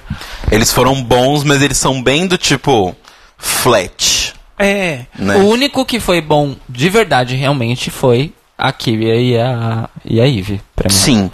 Mas ainda assim, eu acho que ele não. Ele é. Ele, tipo, ele. Eu, entendo descobrir o que tá falando. Ele não tem um momento do tipo. Ah. o- A piada. Ele não tem o pan da piada. É, na verdade, é, eu entendo o que você quer dizer com a virada da piada, tipo um, um clímax, né? Mas na verdade, o, eu- é porque o, o que eu entendi é que a Eve e a, a Kyria, elas apostaram no teatro do absurdo, né? Ali. Elas estavam apostando no absurdo. Então o lance era assim. é, elas, ti, elas tinham momentos da história, interagiam com a, a- Como é que é o nome da comediante? Com o Cheyenne Fortune e a, Fight. e a Fortune Fortune. The Hilarious Fortune. É, é- ela é hi- Hilarious Real Oficial, no caso. É. Não é que nem o outro lá. é. E, e aí eles tinham essa, esses pontos da história, né? Os momentos da história. E o que eu entendi é que a Eve e a Kyria combinaram que eram, eram uma escada pra cima, o número delas. Então, é, cada, cada ponto tinha que ser mais absurdo que o anterior, só que de uma maneira muito bem feita, né? Não a, aquele shit show que foi a briga de catos da Plastic com a, com a Vendi. Mesmo porque a Plastic e a Vendi claramente não estruturaram Nada. absolutamente Eu nada. adoro a Kyria, que os confessionários dela no, no- são os melhores da temporada, né? Nessa hora que elas estão lá no, no Catfight, aparece o confessionário da Kyria. Bom, pelo menos os miatos estão sincronizados, né? Maravilhosa. A Foi mais sensata da temporada, Ela gente. A hora que, no número, na, no, na sketch delas, a hora que ela sai correndo do Sim, Cheyenne. é maravilhoso. Eu não tava esperando. E ele também não, porque ele fica, ele fica meio atordoado. E aí, e eles, e vocês percebem que ele, nessa hora, com elas, ele segura a risada várias vezes? Sim. E eu achei maravilhoso na hora que, tipo, a Fortune pega ela e aí vai andando com ela, ela fala, ai, minha bengala, eu preciso da minha bengala. Ela é onde tá? Mentira, bate a bolsa nela e sai correndo de novo. Gente, é muito boa essa parte. E, e a Kyria, e a, a Kyria correndo, aí assim que ela para, ela volta a mexer a bunda. Sim. Tipo, muito maravilhosa. E ela chorando e rebolando. Foi um dos momentos mais engraçados, gente. Sim. Mas Bom. voltando um pouquinho nisso que você falou, uma coisa que tem na, na, na das duas específico, que não tem nas outras três, é a construção de personagem. Sim. Sim. Porque as- durante a história, beleza, tipo, você você assiste e você fala, ah, beleza, duas doidas turcando. Aí você fala, não, peraí, elas estão brigando porque estão turcando por causa de homem. tem começo, e meio aí, e fim, né? Tem começo, meio e fim. Aí depois Sim. descobre. Então, É. aí você descobre que elas são mãe e filha. Nossa. Fala, meu. A impressão é que eu Elas tive- foram as únicas que criaram uma, Sim. uma história. Então, mas a porque- impressão que eu tive é que a Nina e a Brooke também tinham uma história estruturada. Brooke Só que como a. Brooke não, não puxou, tipo, ela não falou as coisas que ela- Porque assim. Ela fez muito melhor, obviamente, mas eu senti um pouco, mesmo do pânico, de certa forma, que eu senti um pouco na, na Plastic, eu senti um pouco na, na Brooke, porque assim, várias vezes. Sabe quando você tem impressão de dois atores, tipo, um tá falando frases muito específicas pra tentar puxar do outro uma resposta muito específica que eles treinaram? E eu vi a Nina falando certas coisas e a Brooke não, não, não pegava. Ela voltava pro negócio do, ah, o corpo é maravilhoso. Que tava engraçado. Eu não acho em momento algum que não estava. Só que eu, eu, eu senti que, tipo, a cena podia ter evoluído mais, mas acho que em alguns momentos deu um branco e aí elas deixaram seguir porque tava legal. É que o personagem da Brooke, ele era um dos poucos que você consegue entender de onde veio aquilo. Sim. Tá aquela coisa New Age. Gente, eu 70. trabalho com umas cinco pessoas que são aquilo. Da eu sou- sou yoga. cinco A level 4 vegan. Do veganismo nível 4, você cons- Graças a essas pessoas existem, né? Esse, nossa, Inclusive na TV e nos filmes também. Tem muito papel assim. Né? Inclusive, personagem assim. palmas pra Brooke que fez uma referência de Lisa Simpson, né? Porque esse Level 4 Vegan é uma citação de Lisa Simpson. Ah, é? Verdade, verdade. Ela fa- Mas a Lisa é mais, ela é uma Level 5, originalmente. será, É, será que ela foi consciente ou foi uma coincidência? A galera da internet tava fazendo associação imediatamente com essa fala, com essa cena da, da Lisa. nossa, mas, mas assim, O- gente. É, mas assim, eu fiquei esperando o tempo inteiro a cena delas explodir, delas simplesmente começarem a se pegar no meio do jardim e, e tirar a roupa. Quer dizer, a Brooke já tava pelada, mas eu tava esperando pra, pra esse ser realmente o, o, o final do negócio. O personagem da Nina ia começar a ficar pelada junta, sabe? E aí eles iam sair. Mas seguinte, fininho. tipo, não faria sentido, narrativamente falando. Elas poderiam ter construído desse jeito. Mas não o fizeram. É, não o fizeram. Infelizmente. Uma coisa, eu não sei, posso estar falando besteira também. Eu não tinha visto, eu não tinha pensado nessa visão do Telo. Uma coisa que eu senti na Nina foi a mesma coisa que eu senti na Latrice, na Latrice no Snatch Game. Tipo, a pessoa começa a tomar um caminho que não é o que é pra acontecer. Tanto com a Dia quanto no Snatch Game da quarta temporada. E aí ela perde o controle, ela fica, tipo, rendida. E eu não sei, eu, tô, eu senti isso na Nina, eu falei, meu Deus, Ah, como é que é? Vai tomar no cu? Toma as rédeas da sua vida! Manda Exato. tomar no cu e faz, toma as rédeas! Sim. Isso, eu, isso eu senti na, na Nina que ela não. Ela falou, ah, tá, vamos tocar daqui. E aí ela falava as frases, tipo, vamos seguir o roteiro, minha amiga, vamos seguir o roteiro. Aí a menina ficou louca, a, a Brooke ficou louca, ficou abrindo perna e ela falou, ah, tá. É isso aí. É, tipo, e ela fez a parte dela, a Brooke fez. Só que assim, dava pra sentir uma desconexão entre as duas. Sim. Eu acho que se elas tivessem conseguido fazer isso, a cena dela seria muito melhor que a da Queer. Porque eu acho que a única vantagem pra mim da da Queer pra delas é que a da Queer é o que vocês dois falaram, o Rodrigo também. Tem um começo, um meio e um fim. Pra mim, a única coisa maior da cena da Kyria e da Ivy, comparada com a da Brooke e da Nina, é isso. Que ela tem uma história que faz sentido. Tem um lance da Nina também que eu já percebi, nesse episódio ficou muito claro. Ela tem dificuldade de lidar com situações em que ela é contrariada. E inicialmente ela queria ser a, a peladona que toma sol. E aí a Brooke falou: Ai, acho que vou me sentir mais segura se eu for. E aí elas trocam. Mas pra Nina. Então a Nina já vai pro desafio com essa coisa do tipo, porra, mais uma vez eu não vou poder fazer o que eu queria fazer.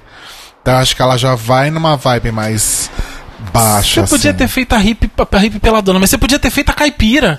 Eu acho que são dois personagens ótimos. Não, Pois é. não E aí ela meio que fica é, culpando, entre aspas, a Brooke por aquele negócio da deixa, que a Brooke teoricamente nunca deu. E porque ela acha, sei lá, que a Brooke meio que tentou jogar contra ela no desafio, eu achei meio viagem. Tipo, amo a É. Nina, mas achei que ela viajou muito nessa Sim. hora. Eu sim, eu não, não achei que a Brooke jogou contra. Eu achei que a, a Brooke tava se sentindo confortável. Os comediantes estavam rindo dela. Sim. Mano, continua do jeito. que Eu continuaria fazendo o que eu tava fazendo. É, porque no fim das contas o que ia render lá mesmo era improvisação. Né? Sim, sim. Não era algo necessariamente pra se manter no roteiro, até porque eu acho que a Fortune e o Shane Jackson já chegaram com a missão de tirar elas de qualquer roteiro. Tipo, Hum. eles improvisavam para que elas tivessem que improvisar junto. Hum. Tipo, eles não estavam seguindo roteiro nenhum ali. É, Sim. É, eles tinham a premissa delas. Isso. Foi informada a premissa delas. sim. E, e aí, e aí isso aí. E aí disso vai. e fala sim pra tudo, que é a regra do improviso. Yes and. É a Sim. regra, né? É. E é isso. Sim e em português. Mas assim, é. Pra mim foi difícil, foi bem nível The Bachelor mesmo. Eu acho que The Bachelor foi mais. mais difícil, porque teve toda aquela coisa da Kennedy e da Mil que foi. foram coisas bem apelativas, assim. Esse eu não senti que ninguém apelou pra coisas fáceis, gratuitas de mau gosto, sabe? Eu acho que só as pessoas talvez ficaram um pouco mais perdidas, É. não sei. Do Bachelor que eu lembro que eu gostei muito foi só da Trixie. Porque ela fez aquele, aquele papel da pessoa que não está interessada em estar ali. Ela só foi porque tinha um cachê. Ela, tipo, ai, tem que conversar com o cara. Ai, fala, ai, Flor, tudo bom? Ah. Sim. Aí ela vira pro celular, né? Que a a Aja fez aquela. Como é que era o termo que eles usaram? Needy Girl, a garota carente. Sim, Que foi horroroso. horroroso. Que, que ela fez uma menina mimada, não E carente. chorou, né? É. Enfim. Esse pelo menos foi Llorona. melhor que aquilo lá. Mas é isso, gente. Acho que foi o último desafio de atuação, aparentemente, dessa temporada, né? Esperamos que sim, né? Apesar que o desafio que vem, que é o show de mágica, tem um pouquinho de atuação e improvisação também, mas não é necessariamente Olha, um desafio de atuação. eu vou falar pra vocês que pra semana que vem eu estou esperando um momento. It's gonna be a disaster. Não, um momento. It's gonna be a shit show. Bem esse momento. Será, gente? Eu não sei. Pelo que dá pra entender no, no Next Time, parece que a Nina vai muito bem, pelo menos. Bom, os- as edições de previews ali não, não correspondem quase nunca à É, nunca realidade. correspondem com a realidade, você tá Alguma, certo. alguma dessas, dessas queens são apresentadoras? O. Tipo Silvete Montilla. Tipo Silvete assim. Montilla. A Nina é. A Nina é... Fala no microfone, Rodrigo. Desculpa, eu tô limpando meu olho. Tá uma melequinha. É. a Nina é... Agora as outras, eu não, não sei necessariamente se são apresentadoras. Dá A a, Silk- entender que a a Silk, Silk é... é. A Silk dá bastante a entender que ela é mesmo. E até uma coisa que eu ia falar sobre o desafio, que eu não, não falei, é, em relação a Kiri especificamente, eu gostei muito dela falando que, ah, pra mim, que sou uma pageant girl, fazer esse tipo de coisa é, é muito difícil ter essa oportunidade, então eu agarrei ao máximo. Porque o que você vê nas pageants geralmente é uma reatividade assim muito grande a fazer esse tipo de coisa, né? Elas não querem perder a pompa. A própria Silk é um pouco assim, mas ela pelo menos libera e, e manda ver. Mas uma Kennedy, por exemplo, pra Kennedy fazer o que ela fez em The Bachelor deve ter sido um, um processo muito difícil. Porque, tipo, as, as Davenports, elas são isso, elas são as pageants, elas são a que estão lá no topo com os melhores looks, os, melhor, os melhores runways, e aí tem que se fazer de, de besta, de palhaça num desafio. Então achei legal que a Kyria, tipo, falou, ai, fiz mesmo, me diverti pra caramba, e é isso aí. Eu gostei. A gente vai falar sobre uma grande questão que é. O Danilo Cursino já tá aqui defendendo e enaltecendo. Mas assim, Silk foi pro top de novo, fazendo a mesma personagem, Silk. Porque a RuPaul ama, claramente. Não, sim, mas vocês concordam com essa afirmação? Como- Você co- concorda, Brigo? Ah, eu concordo. Mas, mas é, o- é o lance do faça-me rir, né? É o, é o mesmo lance da Brooke. Tá funcionando, fa- continua do jeito que tá indo. Tá funcionando, Sim. tão rindo, vamos fazer. em- Eu não sei. Então. Ai. Eu posso citar um exemplo confusa, brasileiro? A gente tem um comediante no Brasil que atualmente é um dos comediantes mais bem pagos do Brasil. Fiquei sabendo disso semana passada. Cujo todos os personagens são ele mesmo. Murilo Benício? Murilo Benício não é comediante. Paulo Gustavo? Paulo Gustavo. O Paulo Gustavo tem uma coleção de quase 100 personagens e todos são ele. São bem iguais. Rod- Rodrigo, ele tá falando pra vocês assim, Ele a tá 15 metros do microfone. né? Então, enfim, né? É. Desculpa, Briga, eu te interrompi. Pode Não, continuar. imagina, eu, tô, eu tava confuso porque sim, é, mas até que ponto é certo você usar o mesmo personagem? Beleza, pro Paulo Gustavo funciona, ele é o cara mais bem pago do, do, do, do, do país, mas é legal isso? Não sei, tipo, a, a, a, a Queen da Season é uma mina que faz tudo igual e é engraçada Ah, do mesmo jeito? Eu, eu, eu, eu falei do Paulo Gustavo, mas como exemplo de, de, de que, tipo assim, comercialmente, isso funciona. Então, mas é isso que a gente quer pra uma Queen do, da rainha do RuPaul? Não é isso que a gente quer, mas talvez é isso que eles queiram. Ah. E que o grande público quer. É. Porque nós somos três pessoas, quatro pessoas numa sala. No Brasil, porque não vamos esquecer. sala não, nos estúdios do Nos estúdios do Porque não vamos esquecer que eles têm que corresponder a expectativas de, De financeiras nos Estados Unidos. Não interessa se o programa tá passando na Netflix do mundo inteiro. A nós, o que a gente fala sobre o programa que a gente acha dos participantes não vale absolutamente nada. De onde você tirou que Murilo Benício é comediante? Não, eu não quis dizer que o Murilo Benício é comediante. Eu quis dizer que o Murilo Benício, todo o papel o que ele faz é o papel. mesmo papel. Gente, Murilo posso, Benício. posso abrir o Menos em um filme. O Homem do Ano. É o único filme que ele não faz ele mesmo. É porque ele pintou o cabelo. Não, é o único filme que ele atua real oficial, é esse filme. Mas tem a Cláudia Abreu, né? A Cláudia Abreu, ela, ela levanta qualquer ator que tá em cena com ela. Quem é a Cláudia Abreu? Ela era a Laura Cachorrona, Ai, Laura de celebridade. Ah, sim. Ela eu é- confundi ela com a moça que vai fazer a Abby, que é André Beltrão, é né? André Beltrão. Outra que é fodona. Que é boa também. Pra caralho. Inclusive eu tô animado pra ver o filme da Abby só por causa dela. Ok. Tá, quando chegar no, no filme da Eve a gente fala disso, porque eu tenho. eu tive alguns problemas com o trailer, com a caracterização da Abby. Ah, é? Depois você tem que me falar, porque eu achei. Eu amei o trailer. Mas isso. Então, o- a premissa do filme parece que vai ser ótimo. Estilo filme do Bozo. Como que era o nome do filme do Bozo? Bingo. Bingo. Com a diferença de que esse vai ser a Abby mesmo, né? Abby. É. Não é, porque não é- podia. É. Não é, sei lá. Bea. Jennifer Aniston tá fazendo o mesmo papel em comédias românticas até hoje, após a live disso. E ninguém tá elogiando como melhor atriz, nem ganhando, nem dando prêmio pra ela. Ela né? é a Rachel até Então hoje. acho que a gente tá mostrando aqui onde a Silk merecia estar.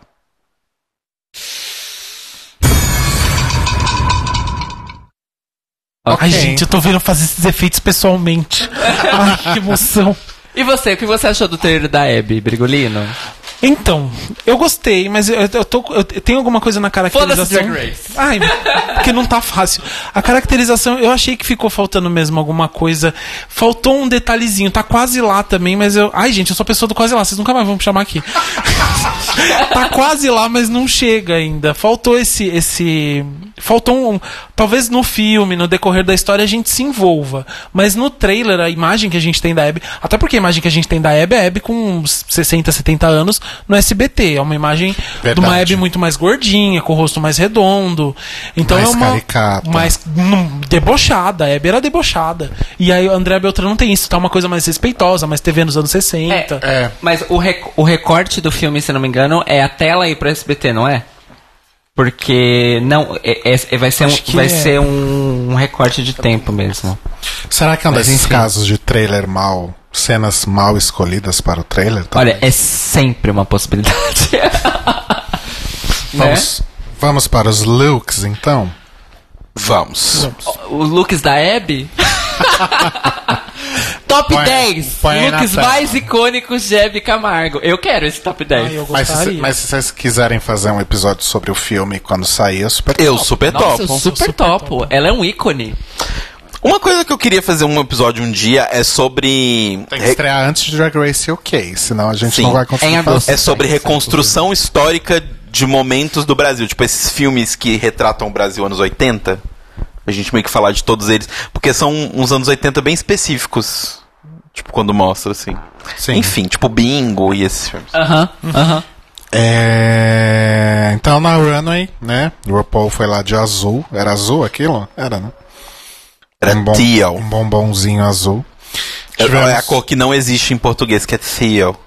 Ou verde água. Mas Teal. verde água não mostra a essência do teal. Teal, é teal. Deixa eu falar como eu quiser, eu tenho sotaque.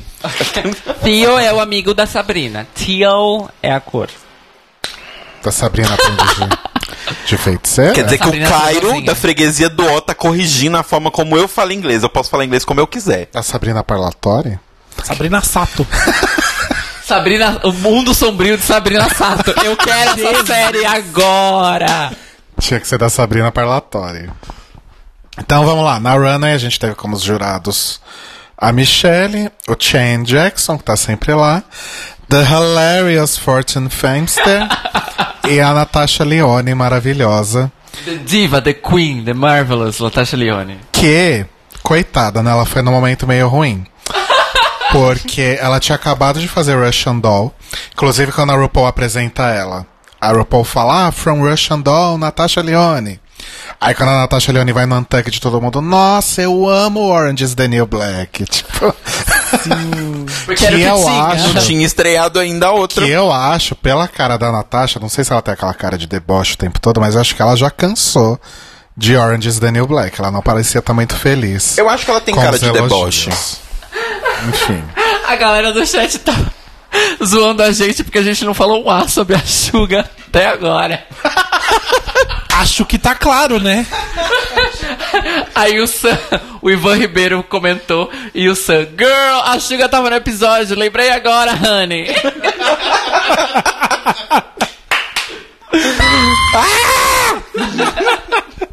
Que eu perdi tudo? Eu perdi tudo isso.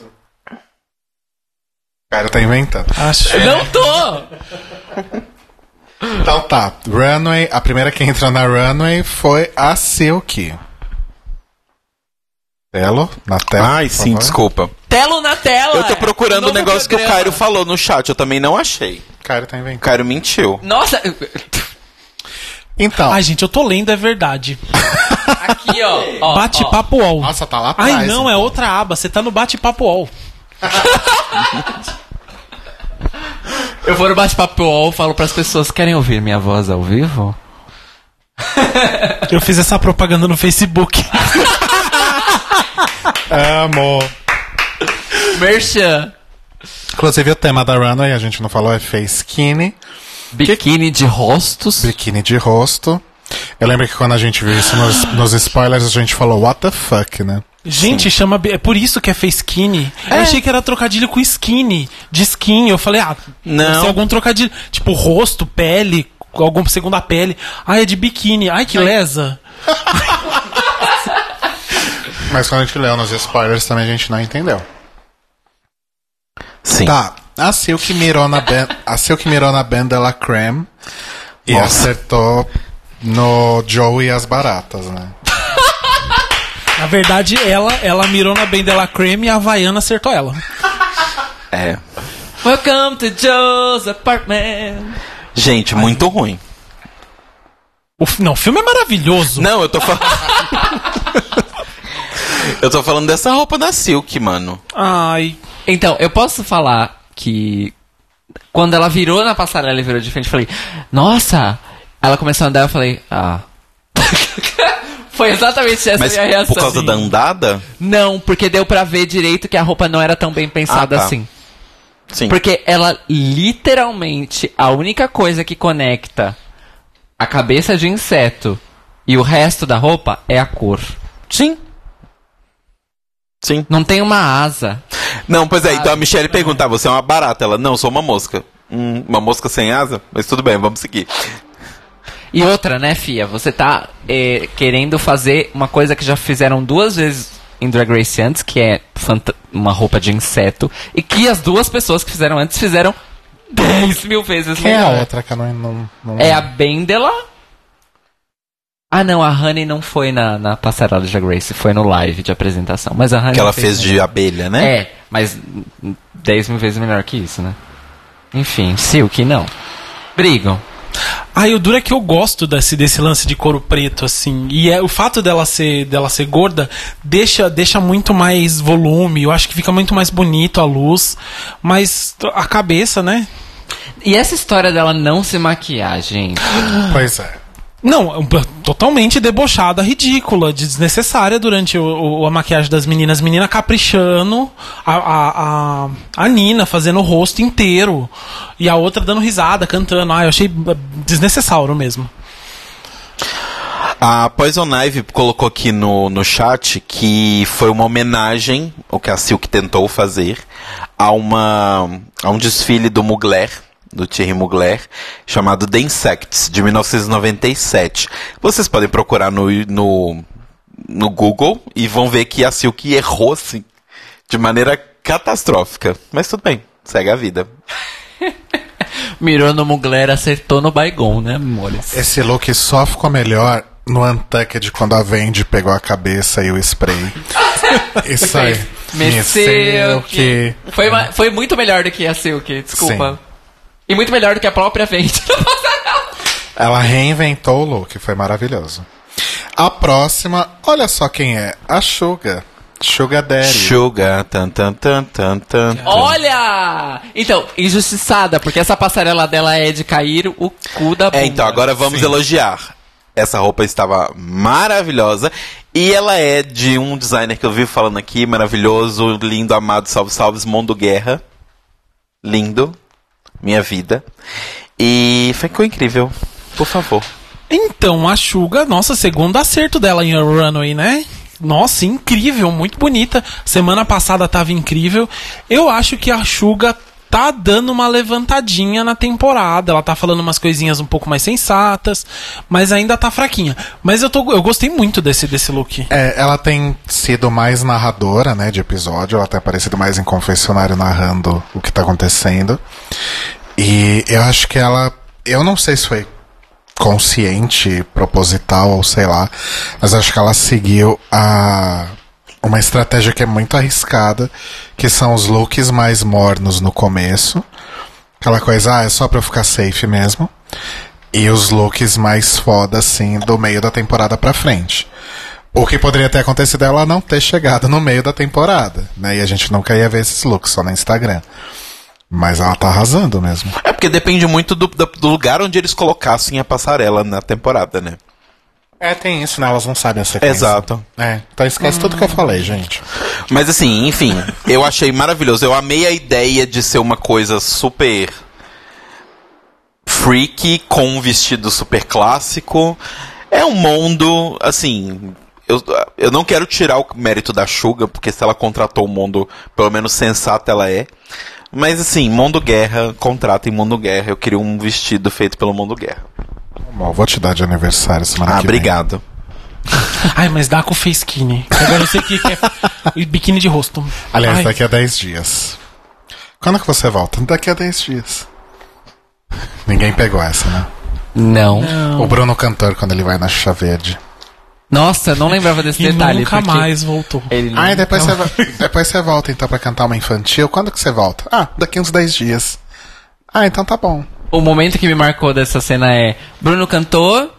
Bruno cantor, cadê o Bruno cantor? Com a mão levantada, tipo, por quê? Ele- tá na TV. Ele atrás dela, né? Tipo, ai, tô aqui. Lembra quando eu fazia essa piada com você em São Carlos? Não. Que eu falava, cadê o Bruno cantor? Ah, não, era com o Datan, porque o Datan é de Ele fato é de fato o Bruno, um Bruno e, e é, é o um cantor. cantor. Então, Faz mais sentido, ok. momentos. Seguimos então. Mais alguma coisa sobre o look da Suga, gente? Iconic pra mim esse look. É muito lindo. Muito maravilhoso. Ah, já que a gente tá em look, não falamos da Suga no desafio do, do no, no no desafio do meio. Rapidinho. Eu gostei muito da caracterização dela de. Então, a gente só descobriu depois que ela é mulher do pastor e tudo mais. Mas eu gostei muito da, da caracterização. Eu acho que ficou muito bonito nela. A roupinha e tal. Eu gostei. É. Só. Mas, outra coisa que tem que ser falada sobre Sugar Cane. ela sabe desfilar a roupa que ela está usando. Sim. Ai, Ela sim. sabe vender o look. Isso é importante. Próxima ligação, Brooklyn Heights. Brooklyn. Maravilhosa, né? Bem feito. As pessoas estão com uma coisa com zebra essa temporada, né? Né? Verdade. É a ter- segunda ou terceira zebra que aparece. Será que talvez rolou do tipo, mandaram um e-mail falando, ah, um, um, dos, um dos temas de Runway era zebra. E aí as pessoas fizeram as roupas. E aí foram percebendo que tava chegando no final da temporada e não rolava roupa de zebra. Falar, ah, vou usar agora. Talvez. Pega uma máscara, coloca na cara e vambora.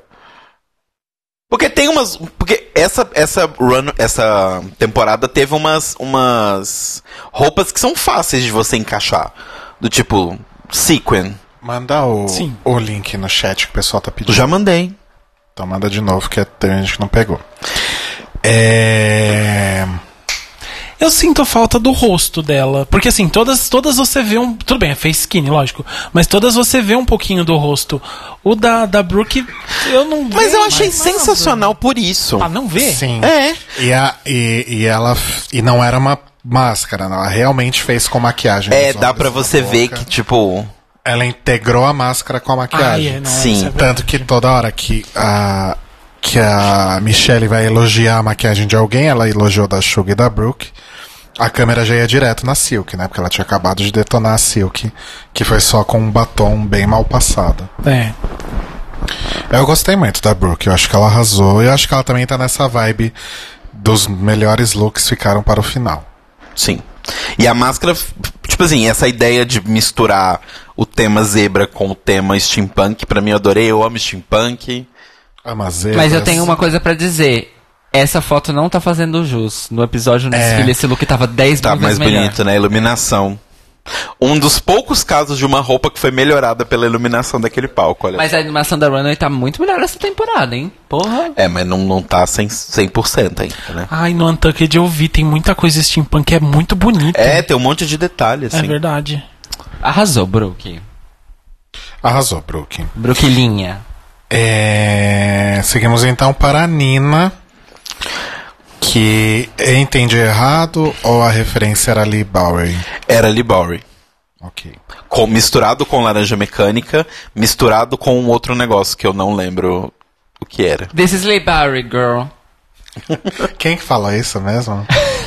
A Quem? lendária quem? Quem? Serena Chacha? Mimi I'm First. Ah, foi a Mimiam First. É Essa é a fala que é, é o começo exato Do Sugar Sugar Daddy Daddy Speech. Eu, assim, eu vou dizer, eu amo o look da Suga, mas esse pra mim é o look mais legal dessa runway. Sim. É, Cinturadinha. nossa, é muito lindo. E é muito, tipo, é, fora do mundo, assim, esse look. É muito, muito Sim. elevado. Muito bem acho. feito, muito bem É. feito. E é bonito. Eu acho que as- a- o lance de ser só duas cores chapadas é um lance muito impactante. Eu já consegui imaginar o Muniz colocando a Mimiam First na passarela na hora de editar esse It was the episódio. Bowery girl. Aí alguém falando, You'll never be glamour. Amo. Você já falou sobre esse look? Não, eu acho maravilhoso. É rapidinho. Essa- o que eu, eu- a sensação, ai, é muito, ai, a bicha sensitiva. Mas a sensação que eu tenho é, sabe aqueles terror infantil? Sim. Eu acho esse look maravilhoso do terror infantil, tipo, tem uma bocona, tem um olhão. Sim. Eu acho maravilhoso isso. É tipo um vilão do Castelo Ratimbum ou de alguma quando quando a quando- história de- do Ratimbum era, era mais de terror, era tipo Ai, isso. tipo isso. Tipo isso. Ou um vilão de, mer- de Sarah Jane Adventures também. É bem nessa vibe. Arrasou. Eu amei. Ai, Arrasou, Nina! Ai, liga pra ela, fala que ela tava boa. Vou falar, Vila, fala pra Nina que ela tava incrível. É, próxima é a Vendi. Avengers. Bom, acho que nosso silêncio É. expressa bem. Apenas calada. Vendi voltou a usar a sua cor, que é o vermelho. Vermelho. Até aí tudo bem. A ideia da trans, da trança de, de latex e da roupa de latex é legal, a ideia. Porém, nossa, tem várias coisas que me incomodam demais. Do tipo, a máscara da cabeça separando daqui do corpo. E aí que no meio também tá completamente separado um do outro. A, a calça não tá colada, igual a Michelle falou. E isso nem me incomoda tanto, assim, do negócio da calça não ser uma calça Nicole Scherzinger, assim, sabe? Colada. Mas o problema é que eu acho que o, visual final não é legal. O, o- o- A entrega. é. E eu achei que o cabelo, muito o cabelo da Latrice no, no look do All Stars. Só que a atriz se executou um Pela bilhão de vezes melhor, não, né? nem compara. Mas então, aí que tá a comparação. Aí você você tem aquela imagem da Latrice e aí você vê isso. Aí você fala, hum, É. Ai, os, mesme, os memes do chat estão incríveis. Parabéns, amores. Nós amamos vocês. Não perca isso. Comece a ouvir a gente ao vivo, toda Exato, segunda, às toda 9 segunda. horas, etc. E se você não tá em casa, não se preocupe, porque com a atualização que Cairo Braga fez no nosso chat, você pode entrar na página sensecast.org barra papo e lá você vai ter um playerzinho da rádio e o chat acontecendo logo acima, gastando pouquíssimo do seu 3G ou 4G ou 5G, caso você seja privilegiado. Porque se você tem 5G em 2019, você é privilegiado sim. Ou você mora na Finlândia e na Coreia do, do Sul. E, gente, os, Logo, você Logo. os players de streaming da Sen são super leves, não consome banda. Isso. Quanto que é o, o- Bom, deixa pra lá. Enfim, venham escutar a gente ao vivo. Dá pra escutar na faculdade se o professor não tá sendo uma aula legal. A No gente, caso, faculdade não leva ninguém a nada. O Little Red em- ass- Está. assim, está nos escutando enquanto tá na aula. Beijo pro Exato. Little Red, porque né, merece esse beijo especial. beijo pro Little Red. Eu nem sei quem é, mas o vermelhinho, beijo. Vermelhinho. Vermelhinho. Polegar. É. E se você não está no chat, você não está no. no... Fazendo drag. Como Not que é? doing drag. É, isso aí. Meu sotaque não me deixa. Ai, ai, a chapa escapou, né? Igual Ai. a Silvestre. Mas é isso, gente. A Vendi, mais uma vez, foi só até ali, né? Não chegou até o final. É. No caso, o endgame da RuPaul é pra Vendi.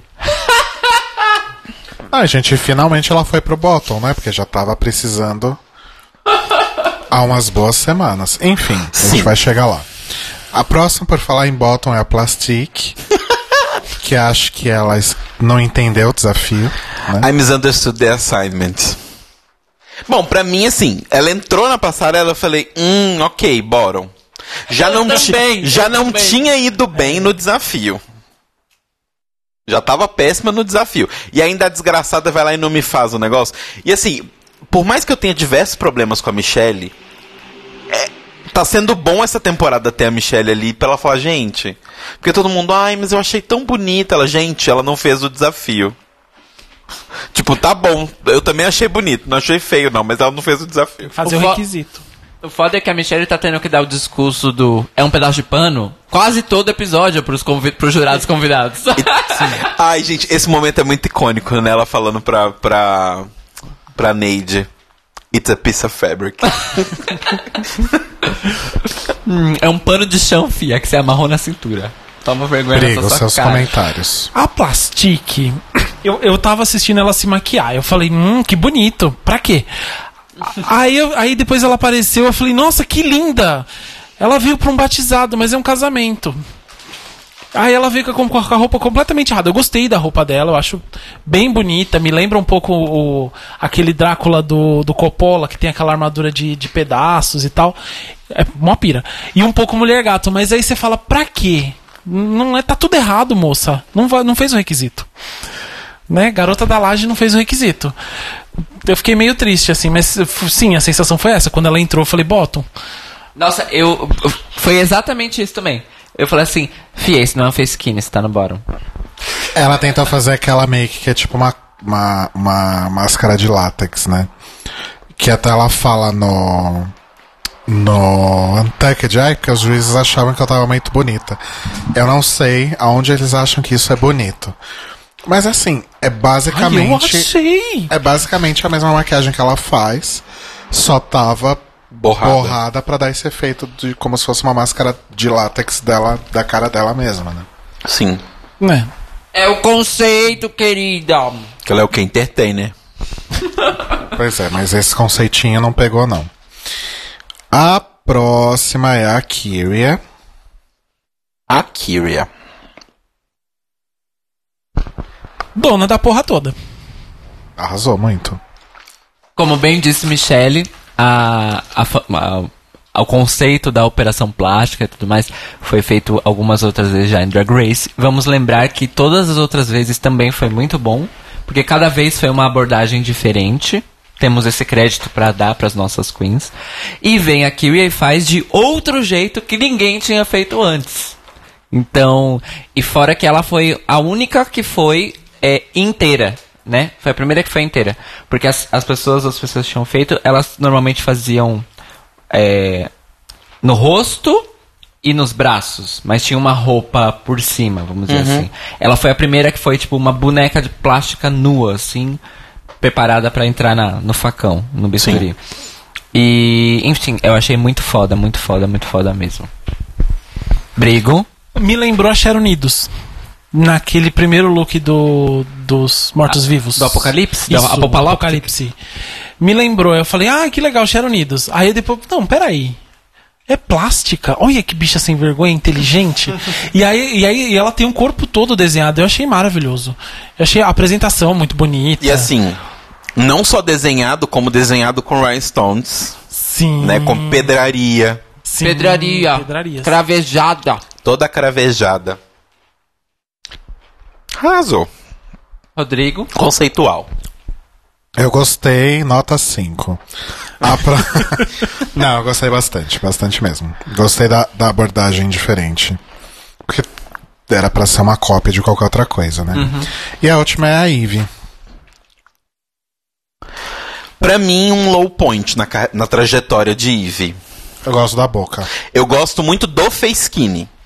A, o face skinny em si está muito legal. O fato de que ela passou esse vermelho em volta do olho, então parece a sensação quando você é porque assim, ela pegou aquele brinquedo de boquinha, né, de criança e colou ele do lado de fora da boca. Então a boca dela tá projetada pra fora e a maquiagem que ela fez no olho vermelho em volta tá projetando. Então tá parecendo que ela tem o olho e a boca tipo pra fora assim da pele. Então tá muito legal. O resto me desculpa, mas assim, é show drag danger. É, sofrido. Eu, ela me lembra, o rosto dela me lembrou muito o monstro de. Ai, as bicha nerd velha. Me lembrou o monstro. Tem um episódio do Star Trek, da série clássica, que é o monstro de sal, acho que é o primeiro episódio. E aí é um, é um monstro que suga o sal da boca das pessoas. Eu falei, caralho, essa, essa bicha me deu medo. E eu gostei muito desse rosto mesmo. O cabelo achei meio. A peruca achei meio mais ou menos. Mas o, o- a, a montagem do, do- de ser um monstro e tal. E ela ainda dá uma desculpa, fala que é o monstro do lago, que é verde, não sei o que, pântano. Mas não colou. Mas o monstro eu achei muito bonito. Muito bonito. Eu gostei bastante do rosto também. O resto. Tá ok. Aí fica a pergunta: esse é um low point, mas é mais baixo do que a boneca voodoo fail? Acho que não. Não, Não. não, a boneca voodoo realmente é o, é o maior low point. Bom, e aí a gente descobre que Nina e Eve ficaram safe.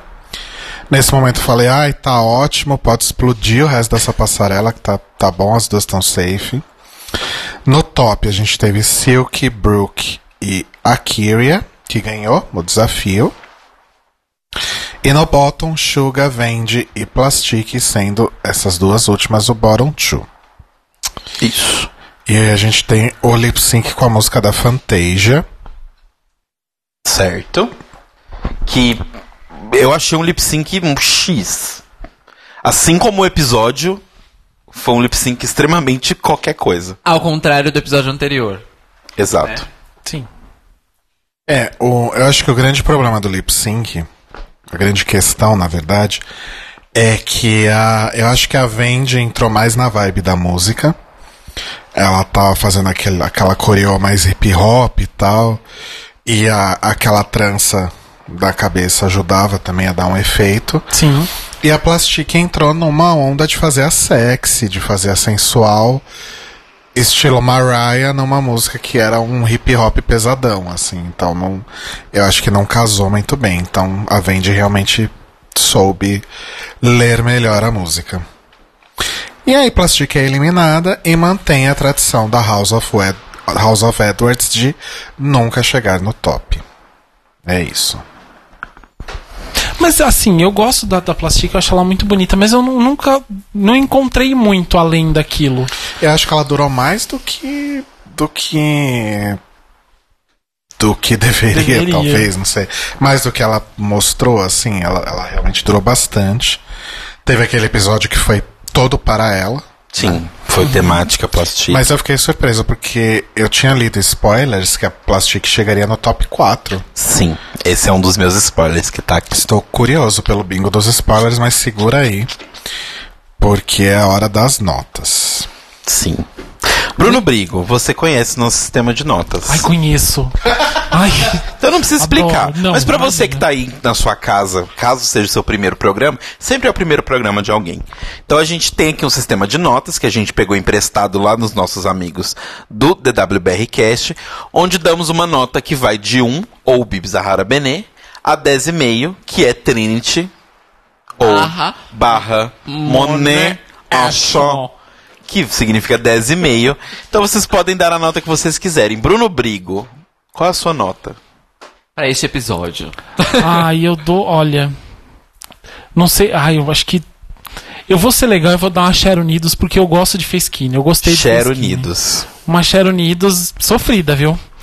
Sofrida, Share Unidos dublando com a, com a Fifi O'Hara. Quase pra sair. Nossa, que é o pior momento de série Frida. Deixa eu aproveitar e fazer outra pergunta antes de, de mudar, de rodar aqui. Qual o seu top 4?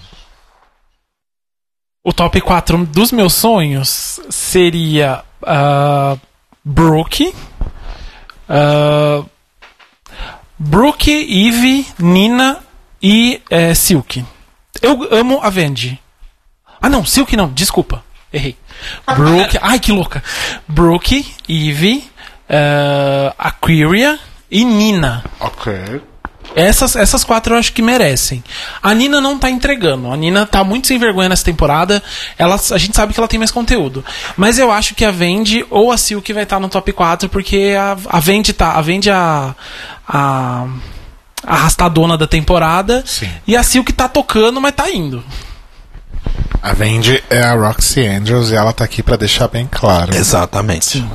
Cairo Braga, sua nota e seu top 4. Olha, eu estava tendenciando também para uma Cherunino, mas eu vou acabar dando uma nota mais baixa, eu vou acabar dando aí uma Alissa Summers.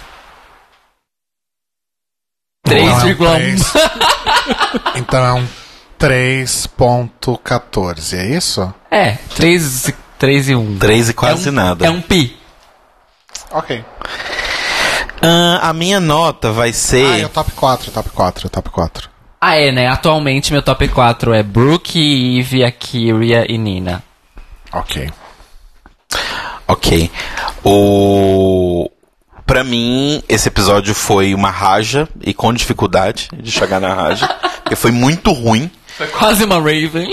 Quase uma Raven. E o meu top 4, não o que eu acho que vai ser, mas o que eu torço para, é Nina, Brooke, Eve e Akiria. Sem a chata da Silk. Pera, repete. Eve, Brooke, Nina e Akiria. É o mesmo que o meu. Sem a insuportável da Silk. É, qual foi a sua nota? Eu tava lendo o chat, eu me perdi. Foi três. Tá. Eu tô morrendo de rir aqui porque o. Desculpa, gente. O Mário falou que o top 4 do Danilo Corsino vai ser a Silk, a Nut, a Meg e a Ganache. Foi um shade button com a com a Danilo, a gente, a gente te ama, você sabe. Danilo quer uma gorda ganhando, uma gorda com personalidade. Desculpa, mas pra Já não mim, para mim não é essa tipo, é, não é esse tipo de gorda que eu quero ver ganhando. A gente pode fazer um episódio sobre isso, dependendo dos rumos do acontecimento, porque tem motivos, mas agora não dá tempo de explicar. É... o meu top 4 é o mesmo que o de, que o de vocês. E a minha nota, eu costumo ser mais generoso. Eu vou dar uma Jinx Monsoon pra esse episódio. Então temos 5, 4, 3, 3, 4, 5. Então 9, 9 com 6, 15. 15 dividido por 4 dá 3 Quatro e e. pouco. 3 e um quatro. quebrado. 3 e uns quebrados. Ah, é, é 15, né? 3 e uns quebradinhos. Ah, Foi, o- foi a pior média até. Foi ali a, a- o Willan vomitando. É esse episódio. é o Willan jogando aquele Juca, E sendo desclassificado em seguida. chamando É o aquele Juca. momento. Exato. É aquele Gente, momento. foi no lip sync da, da Foi exatamente nesse É lip sync Da da Você acabou de falar, tá tudo. Tá tudo É amarrado. isso. Que é o pior momento da quarta temporada. Esse lip sync. Ou melhor. Depende É, da sua depende interpretação. Depende da sua interpretação, é. Pois é. É isso, gente. Vamos para o bingo dos spoilers. Vamos. Bingo dos spoilers. Então, vamos lá bem rapidinho aqui no bingo dos spoilers. O primeiro spoiler que eu tinha é que Nina ficaria high neste episódio. Cairo. Foi isso, foi o yes. Ai, pera. Yes! Eu entendi, eu entendi o oposto do que você falou. Ele não presta Ele atenção. nunca vai prestar atenção no que eu tô fazendo e nunca vai acertar. É impressionante Criança o desrespeito. Tira os brinquedos da mão da criança. Você vai me respeitar agora, o meu momento? This is your moment. Obrigado. Ah, segundo, Suga fica no low. Ela tava no low? Eu não lembro. Sim. Tava. Ok. Yes! Eu realmente não lembro. É isso que eu realmente não lembro. Tudo bem. É, Suga. Ah, tá. Plastic vai ser eliminada. Yes! Foi eliminada. E uma curiosidade, eu trouxe uma curiosidade do mundo aqui nesse momento do bingo dos spoilers, é que a Plastic é a primeira drag da história de Drag Race a ser eliminada com mais de um milhão de seguidores. Quando ela foi eliminada, ela já tinha um milhão de seguidores.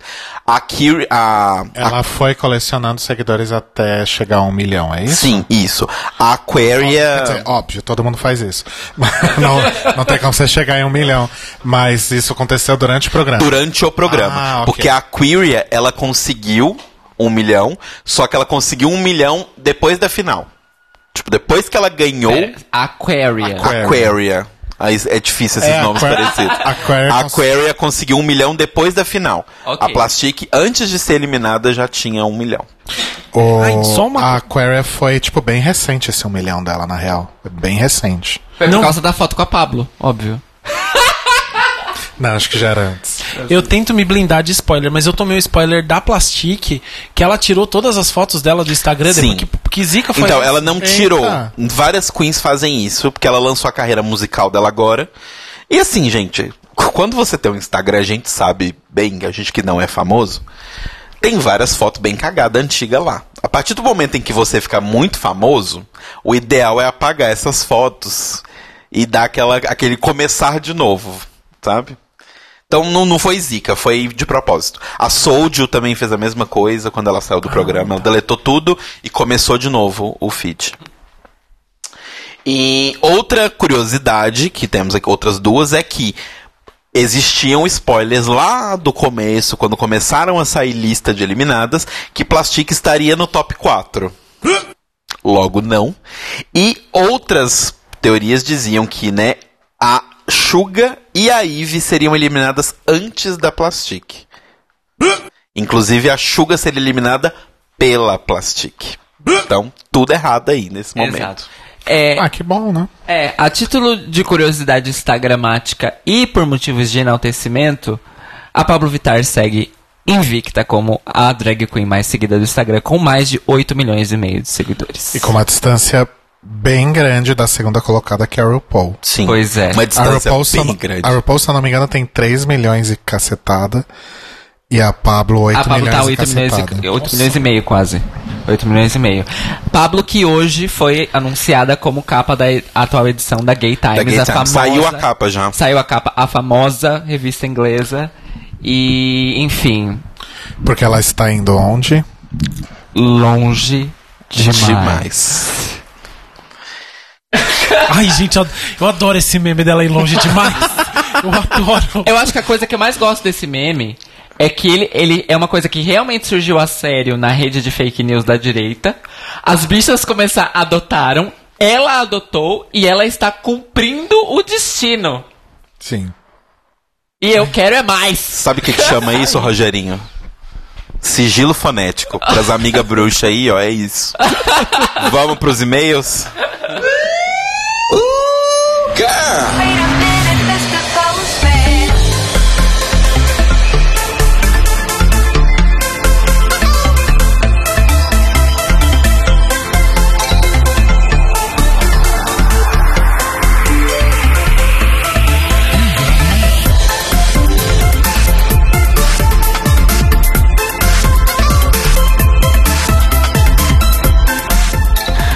Oi, gente. Enquanto a gente tava na musiquinha, a gente tava aqui enaltecendo o Pablo Vittar. É, vamos lá. Importante. Exato. O primeiro, a primeira mensagem de hoje é um comentário lá no nosso site, feito pela Carol Madureira. Ela mandou, ai, foi notada, porque comentamos sobre ela no episódio passado. Olha, esse netgame foi bem fraco mesmo. Compartilho de todos os feelings do I Was Rooting For You, referente a Eve. Mas ícone faz assim, né? Arrasou demais no lip sync com Brooke, outra ícone. Suga cada vez mais me conquistando e também queria muito que a Nina fosse o winner desse challenge. Silk, o que tenho a ver. Aliás, Cairo, ah, Cairo que está aprendendo catalão. Vi nos seus stories e Multibé estás arrasando. Molt bé, estic arrasant. Per què? Parles català? Ela mora em Barcelona, coração. Encara no parlo catalá, Ah, pero vamos que vamos, né? eu amo, porque depois do portunhol é o, por, é o portunhão. Portunhão. Ok. Ah, Me segue nas redes, conversa comigo, vamos praticar. ela já te segue de criatura. Como é que ela veria seus stories se ela não Não, mas ela- eu quero que ela fala comigo, ela tem que falar Tá comigo. bom, meu anjo, ela vai falar. Deixa eu, deixa eu continuar. Se você tem uma dica pessoal para compreensão fácil dessa língua, estou aceitando. Já estou ansiosa pelos especiais melhores lip syncs e melhores snatch games que dissemos que vamos fazer. Uma beijo pra vocês, amores. Beijo pra você também, Carol, sua linda. Beijo, Carol. Beijo, Carol. Besadas e abraçadas, Carol. Exato. O segundo, segunda mensagem de hoje é um e-mail do Rafa Emanuel. Ah, esse deve ser meu segundo e-mail pra vocês. Me chamo Rafael e acompanho o podcast já tem um bom tempo. Sobre essa temporada, Eve, quero o mundo, eu te dou. Eu sei que ela passou dos limites em algumas discussões, mas fala sério, quem briga com Eve e Pablo Vittar, boa gente não é.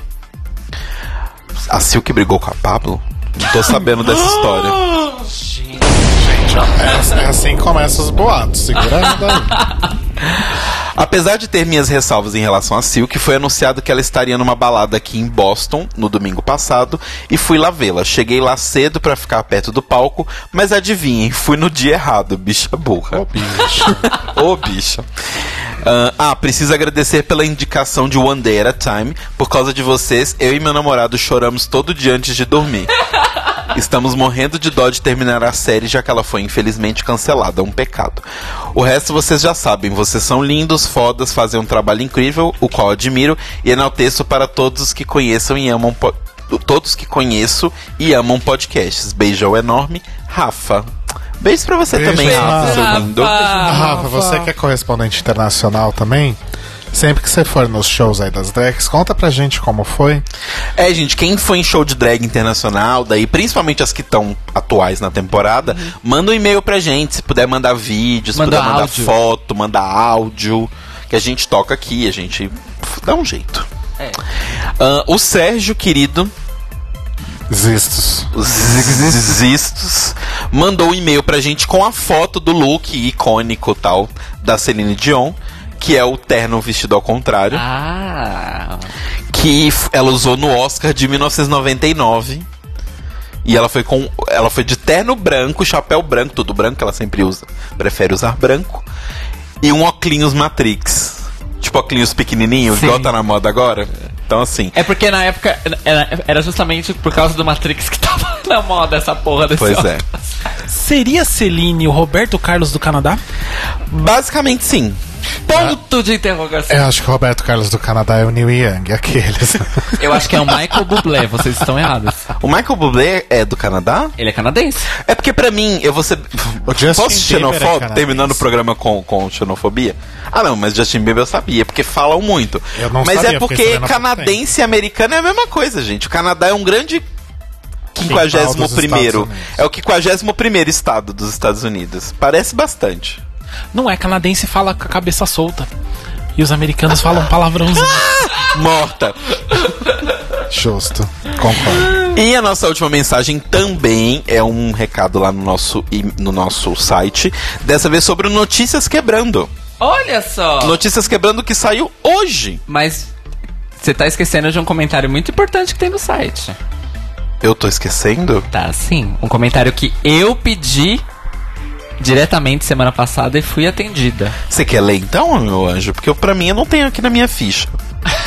Inclusive, eu aprovei ele hoje de manhã. Não Esse tá, comentário na, tá no site mesmo, Cairo? Tá, gente, mas fa- lê aí. não que- tá nas dálias do, do Telo. Não tá no teleprompter. É, não tá no meu teleprompter, mas tudo bem. Eu tinha Mas uma pro- lê, lê. Eu tinha uma professora que falava telepropinter. Professora. Que maravilha! Sotaques. Que o comentário é o seguinte: é do Fagarco. Que ele comenta: Nossa, concordo que A Vila é o melhor filme do Shyamalan, Falei. Bam! mas também amo os sinais e morro de medo daqueles ETs correndo no telhado. Eu também! Briga fez uma cara aqui que não concorda. Ai, gente, a vila eu peguei no meio do filme. Eu falei, ai, olha só, Ai, ó, ai, tá é vendo? isso, ó. Pegou no meio do filme. Não, eu estava assistindo o filme, eu falei, ah, o final é A esse. burra, eu achei que você tinha entrado. Eu entrei no meio da sessão e falei, ai, não tô entendendo nada. Nossa, eu não peguei, Não, você acredita? sério? Eu só peguei na, na revelação da cena. Eu, então, o Shyamalan, um professor meu, falou uma vez, ele falou que todos os filmes são ótimos, o final ele faz de qualquer jeito. Qual professor? Não, professor do ensino médio. Ah, ok. E aí o. E aí eu, eu sinto isso. Eu acho Sinais o melhor filme dele. Mas o final é uma Ai, bosta. gente, eu não consigo gostar de sinais. Eu amo porque eu tenho medo de ET, então pra mim é real o medo daquelas pessoas. Gente, mais detalhes sobre essa discussão no Notícias Quebrando de hoje de manhã. Exato. Exato. Parabéns, meninas, pelo trabalho tão legal. Acompanho vocês desde a Season 9. Sempre quis escrever, mas nunca o fiz. Prometo aparecer mais. Beijos. Beijos. F Fagarco ou F Coelha? Beijo, coelha. Beijo pra Beijos F. pra Coelho. Coelha. Beijo pra Coelha. Continue escrevendo pra gente, amores. Não fiquem, não fiquem tímidos. né? Exato. É, você quer ler o comentário do Vitor? Não, pode ler você. Ah, o comentário que você pediu pro Vitor, é, É. verdade. É, vamos lá. Olá, bibliotecários. Vitor Vilaverde, tá, gente? Olá, bibliotecários do coração. Escrevendo enquanto escuto, então vou comentar só a parte da narrativa da Silk. Concordo com o que vocês falaram no episódio, que ela ainda não teve episódio dela e que isso poderá ser decisivo. Mas não aposto mais numa redenção, pois acho que nessa altura do campeonato fica difícil. Vi de Vixen na temporada 10, quando a redenção na conversa com a Asia não adiantou de nada. Acho que sim, ela vai ter um episódio dela e que talvez explique, entre aspas, tanto rancor pra cima da Eve e tal. Mas eu aposto mais na Silk como a Darian Lake da temporada e um reboot de Darian versus Bendela. Acho que a Silk chega no top 4 eliminando a Eve em algum episódio super dramático, mas acho que não leva a coroa. Acho que o arco da campeã não dá mais tempo. A coroa tá entre Nina e Plastic e Brook, talvez. Bom, Plastic tá fora dessa É, não sei de onde que o Vitor tirou isso aí, mas tudo bem. Ele escreveu isso semana passada. Não, mas a Plastic não tava com narrativa de winner, gente. Enfim.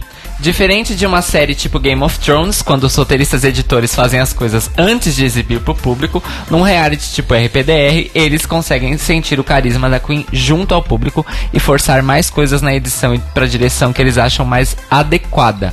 Ou aliviar a mão nas coisas negativas, como eles estão fazendo com o Nina e Plastica. E Plastic. Beijos e saudades. Beijos, Vila. Muito obrigado por atender o meu pedido. Beijos, Vila. Beijo, Beijo, O que Vila. você acha, minha colega do audiovisual, que, Ah. que vai ser futuro, num futuro próximo uma acadêmica da televisão? acadêmica. Nossa. É. Eu não sei, eu acho que essa construção da, da, da Silk é pra Eu, eu não vejo a Silk como uma ganhadora. Eu acho que ela já se destruiu na, na, na, na temporada e ela não vai ganhar. N- Eu não vejo esse lance do tempo do Vila, mas eu acho que eu acredito que ainda dê tempo. Mas eu acho que va- a, a Silk vai ter a redenção dentro da temporada pro programa que ela vai ter na WoW. Que é o que ela queria desde o começo. Sim. Que é o que a RuPaul também deve querer desde o começo. Talvez. O Porque. RuPaul já tá dando essas dicas, né? É. Não é? Sim. A RuPaul, inclusive, falou nessa, nessa quando eles estavam fazendo a deliberação. né? Do É. tipo, ah, eu adoraria ter um, um reality show baseado na vida dela pra poder assistir. Aí a Hannah Bubu do RuPaul Drag Race.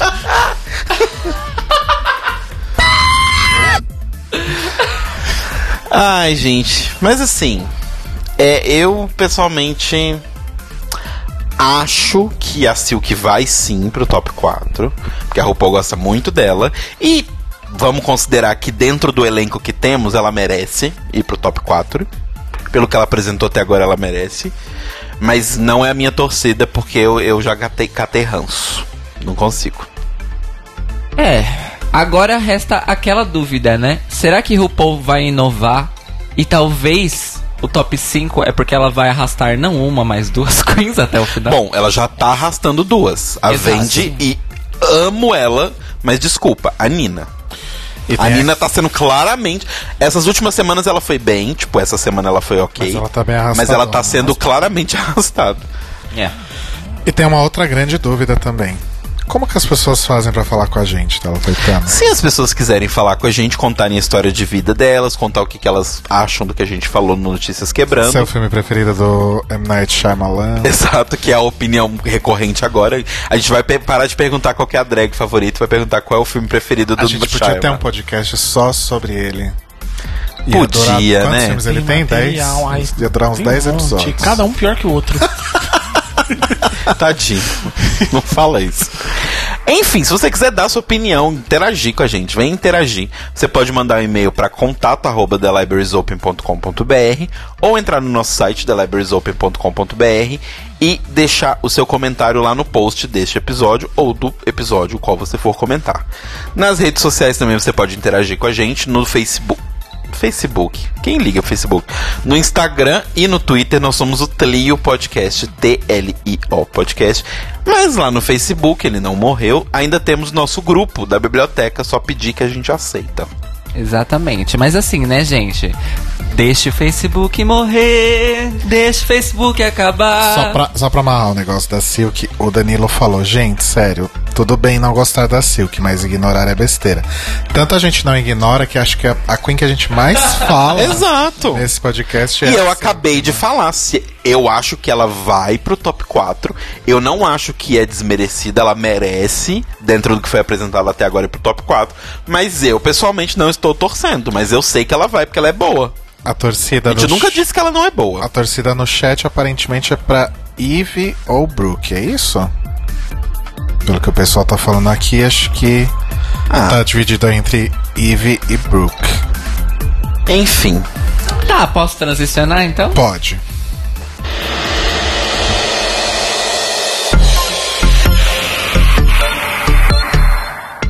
Então foi isso, gente. Nossas observações super pertinentes sobre. Fechei a pauta, esqueci o nome do episódio. LA, LADP, né? O episódio da semana passada de RuPaul's Drag Race. Com a presença queridíssima de Bruno Brigo aqui conosco. Gente, obrigado. A De gente que verdade. agradece muito pela sua Aí. abrilhantando aqui os estúdios do, do Campus. E agora você pode contar pra todo mundo que é uma grande bosta o estúdio, né? Gente, é maravilhoso. Tem comida. Tem colchão pendurado Tem aqui. colchão. Ah, mas então, colchão dá um afago. Minha lua agradece.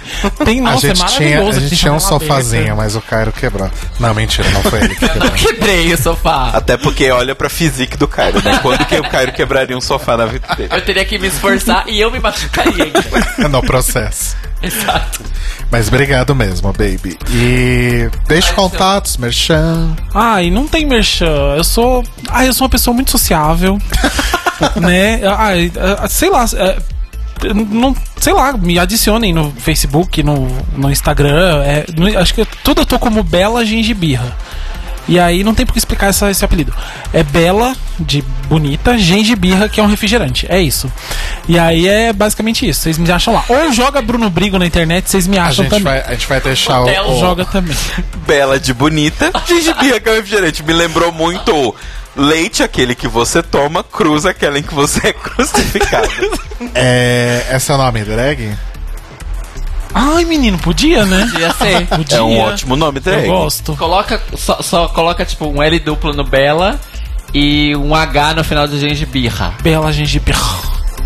Tipo Débora. Eu gosto. A Exato. gente, Ai, eu gosto. a gente vai deixar no post também para as pessoas te seguirem e te tornarem uma pessoa muito famosa. Porque E, você é entertainer. Tainer. e muito obrigado pelo apoio que você sempre deu, de ouvir sempre, até quando era horrível lá no começo, você tava lá ouvindo. E a gente sabe como era difícil aquela época e você suportou estar aqui conosco, né? Então façam como o Brigo, gente. Continuem ouvindo a gente. Quem sabe um dia vocês aparecem aqui Ah, eu nos vou só fazer um estúdios do comentário. Cambuci. Desculpa, Façam. muito rápido. Ah, eu vou rasgar cedo porque estamos aqui. Eu, eu gosto. a- a- tirando a patuscada da gente ficar falando de RuPaul Drag Race, que, né, enfim, que é uma palhaçada. É um deboche. é um deboche. É, vocês são muito importantes nos posts mais, entre aspas, gigantescas, sério. Que assim, eu ouço os posts de HIV, eu ouço os posts políticos. Vocês não têm noção da importância que tem esses, esses, esses podcasts que vocês. Ai. Esses programas que vocês lançam. É, é- eu, eu teve um do HIV que eu co- tava indo trabalhar e ouvindo no celular no dia seguinte, que eu só uso de terça-feira de manhã. É, aí, porque eu sou. Eu, eu, eu olho no relógio 10 da noite, eu falo, ah, já perdi tudo, não vou nem ouvir. aí eu. Aí eu tava ouvindo no ônibus, eu comecei a chorar tanto. Eu falei, caralho, mano, eles não têm noção da importância disso. E, ai, assim, obrigado, de verdade. Ah, a de verdade. agradece é, mesmo. é real, assim, a honra tá aqui falando de, de roupa de drag, mas a- a- de estar aqui com vocês, sabendo o trabalho que vocês já, que já fazem, é, para mim é muito honroso. Ai, muito que- obrigado. Ah, Tô Muito ficando obrigado. emocionado já. É, É, e assim, vamos organizar de servir também num episódio sério, eu tô fazendo aspas aqui, né? Algum outro tema mais. porque tudo é sério. É. Sim. A sim, gente trata sim. isso aqui de uma forma muito séria. Aqueles- É. Bom, deixa pra lá. Eu já ia dar uns spoilers aqui, não? Não, posso. fica não quieto. pode. Mas a gente pode dar os spoilers pro Brigo, talvez. Sim, Se ele quiser. Gente, um, um merchan rápido aqui. Mário Bezerra tá avisando pro pessoal de Salvador que nessa quinta-feira, 2 de maio, ele estreia espetáculo novo chamado Aquele Último Verão no Teatro Gamboa Nova às 19 horas e o show Carótida às sextas-feiras de maio também no Gamboa Nova em Salvador. Alô, galera de Se Salvador! você chegar e falar que você é ouvinte do The Libraries Open, você paga só 10% da ainda. Não, tô brincando. Se Se você chegar lá e falar que é ouvinte do Libraries Outro, você paga exatamente o valor da entrada. Não perca! Não perda!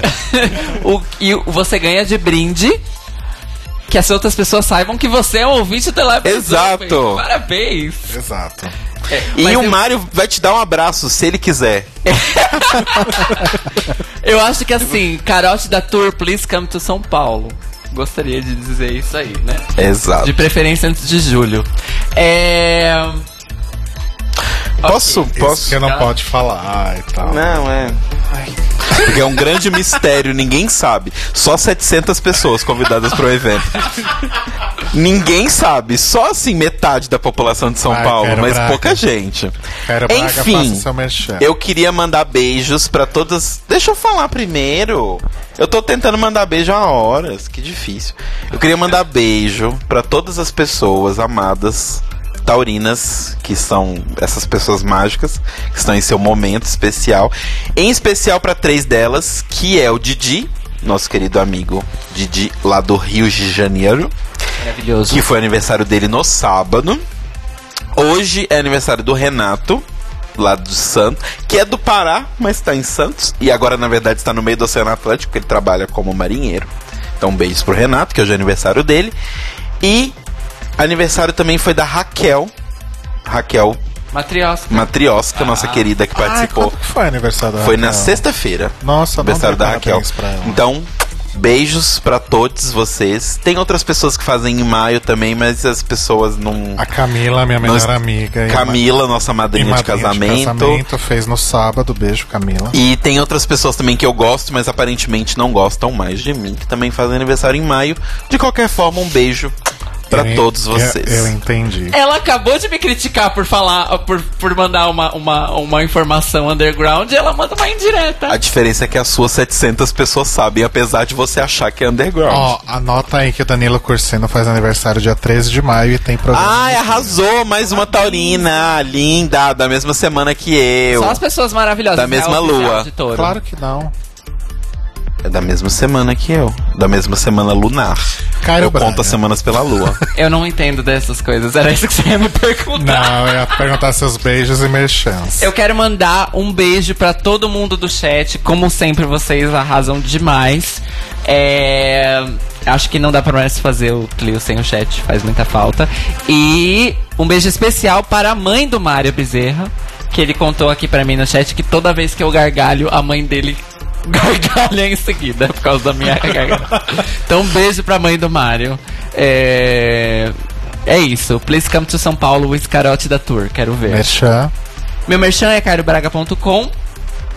Me- Escutem minhas músicas nas plataformas digitais de música e comprem se puderem, mas vocês dando o stream eu ganho lá umas, umas cent... Daqui a milésimos de centavos. Daqui a 5 anos você ganha 10 centavos. Exato.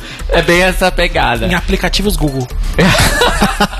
Eu também vou mandar um beijo para o chat, Danilo Cursino, Telo Caetano, Sran, Max Tabi, Ivan Ribeiro, Deodar Luiza, Iago Sampaio, Poison Ivy Garden, Esther Morel, Cairo Braga, Pamela, Rodrigo Cruz, lindo, Victoria Luiza, Monize Santo Tos. Monize Santo Tos, Sun Underline e F Tatielma. E as pessoas que saíram. Por que, que o Mário, por exemplo, não aparece na lista do chat e ele tá interagindo horrores aqui? Eu não entendo. Não sei, a tecnologia é estranha. É, exato. E Enfim, aparentemente. se, você, se você está no chat e eu não te mandei beijo, é porque você não tá aparecendo na minha janelinha. É, e aparentemente a gente ganhou um beijo de volta da mãe do Mário, que sempre escuta, porque ele disse que escuta alto e ela tá sempre lá com ele. Então, novamente, muito Ai, obrigado, mãe do beijo, Mário. Mãe do Mário, beijo. Ai, que fofa. Ai, que fofa, beijo. E é Desculpa isso, dos palavrões. gente. E fica a dúvida. Que Mário? Beijo! Beijo! Ah, me, me sigam em arroba Leite Cruz. Vocês são Telo foda também, né? Fica, ai, porque eu não consigo falar. E aí na hora de me cortar, corta. Gente, arroba Leite Cruz, mua, beijo!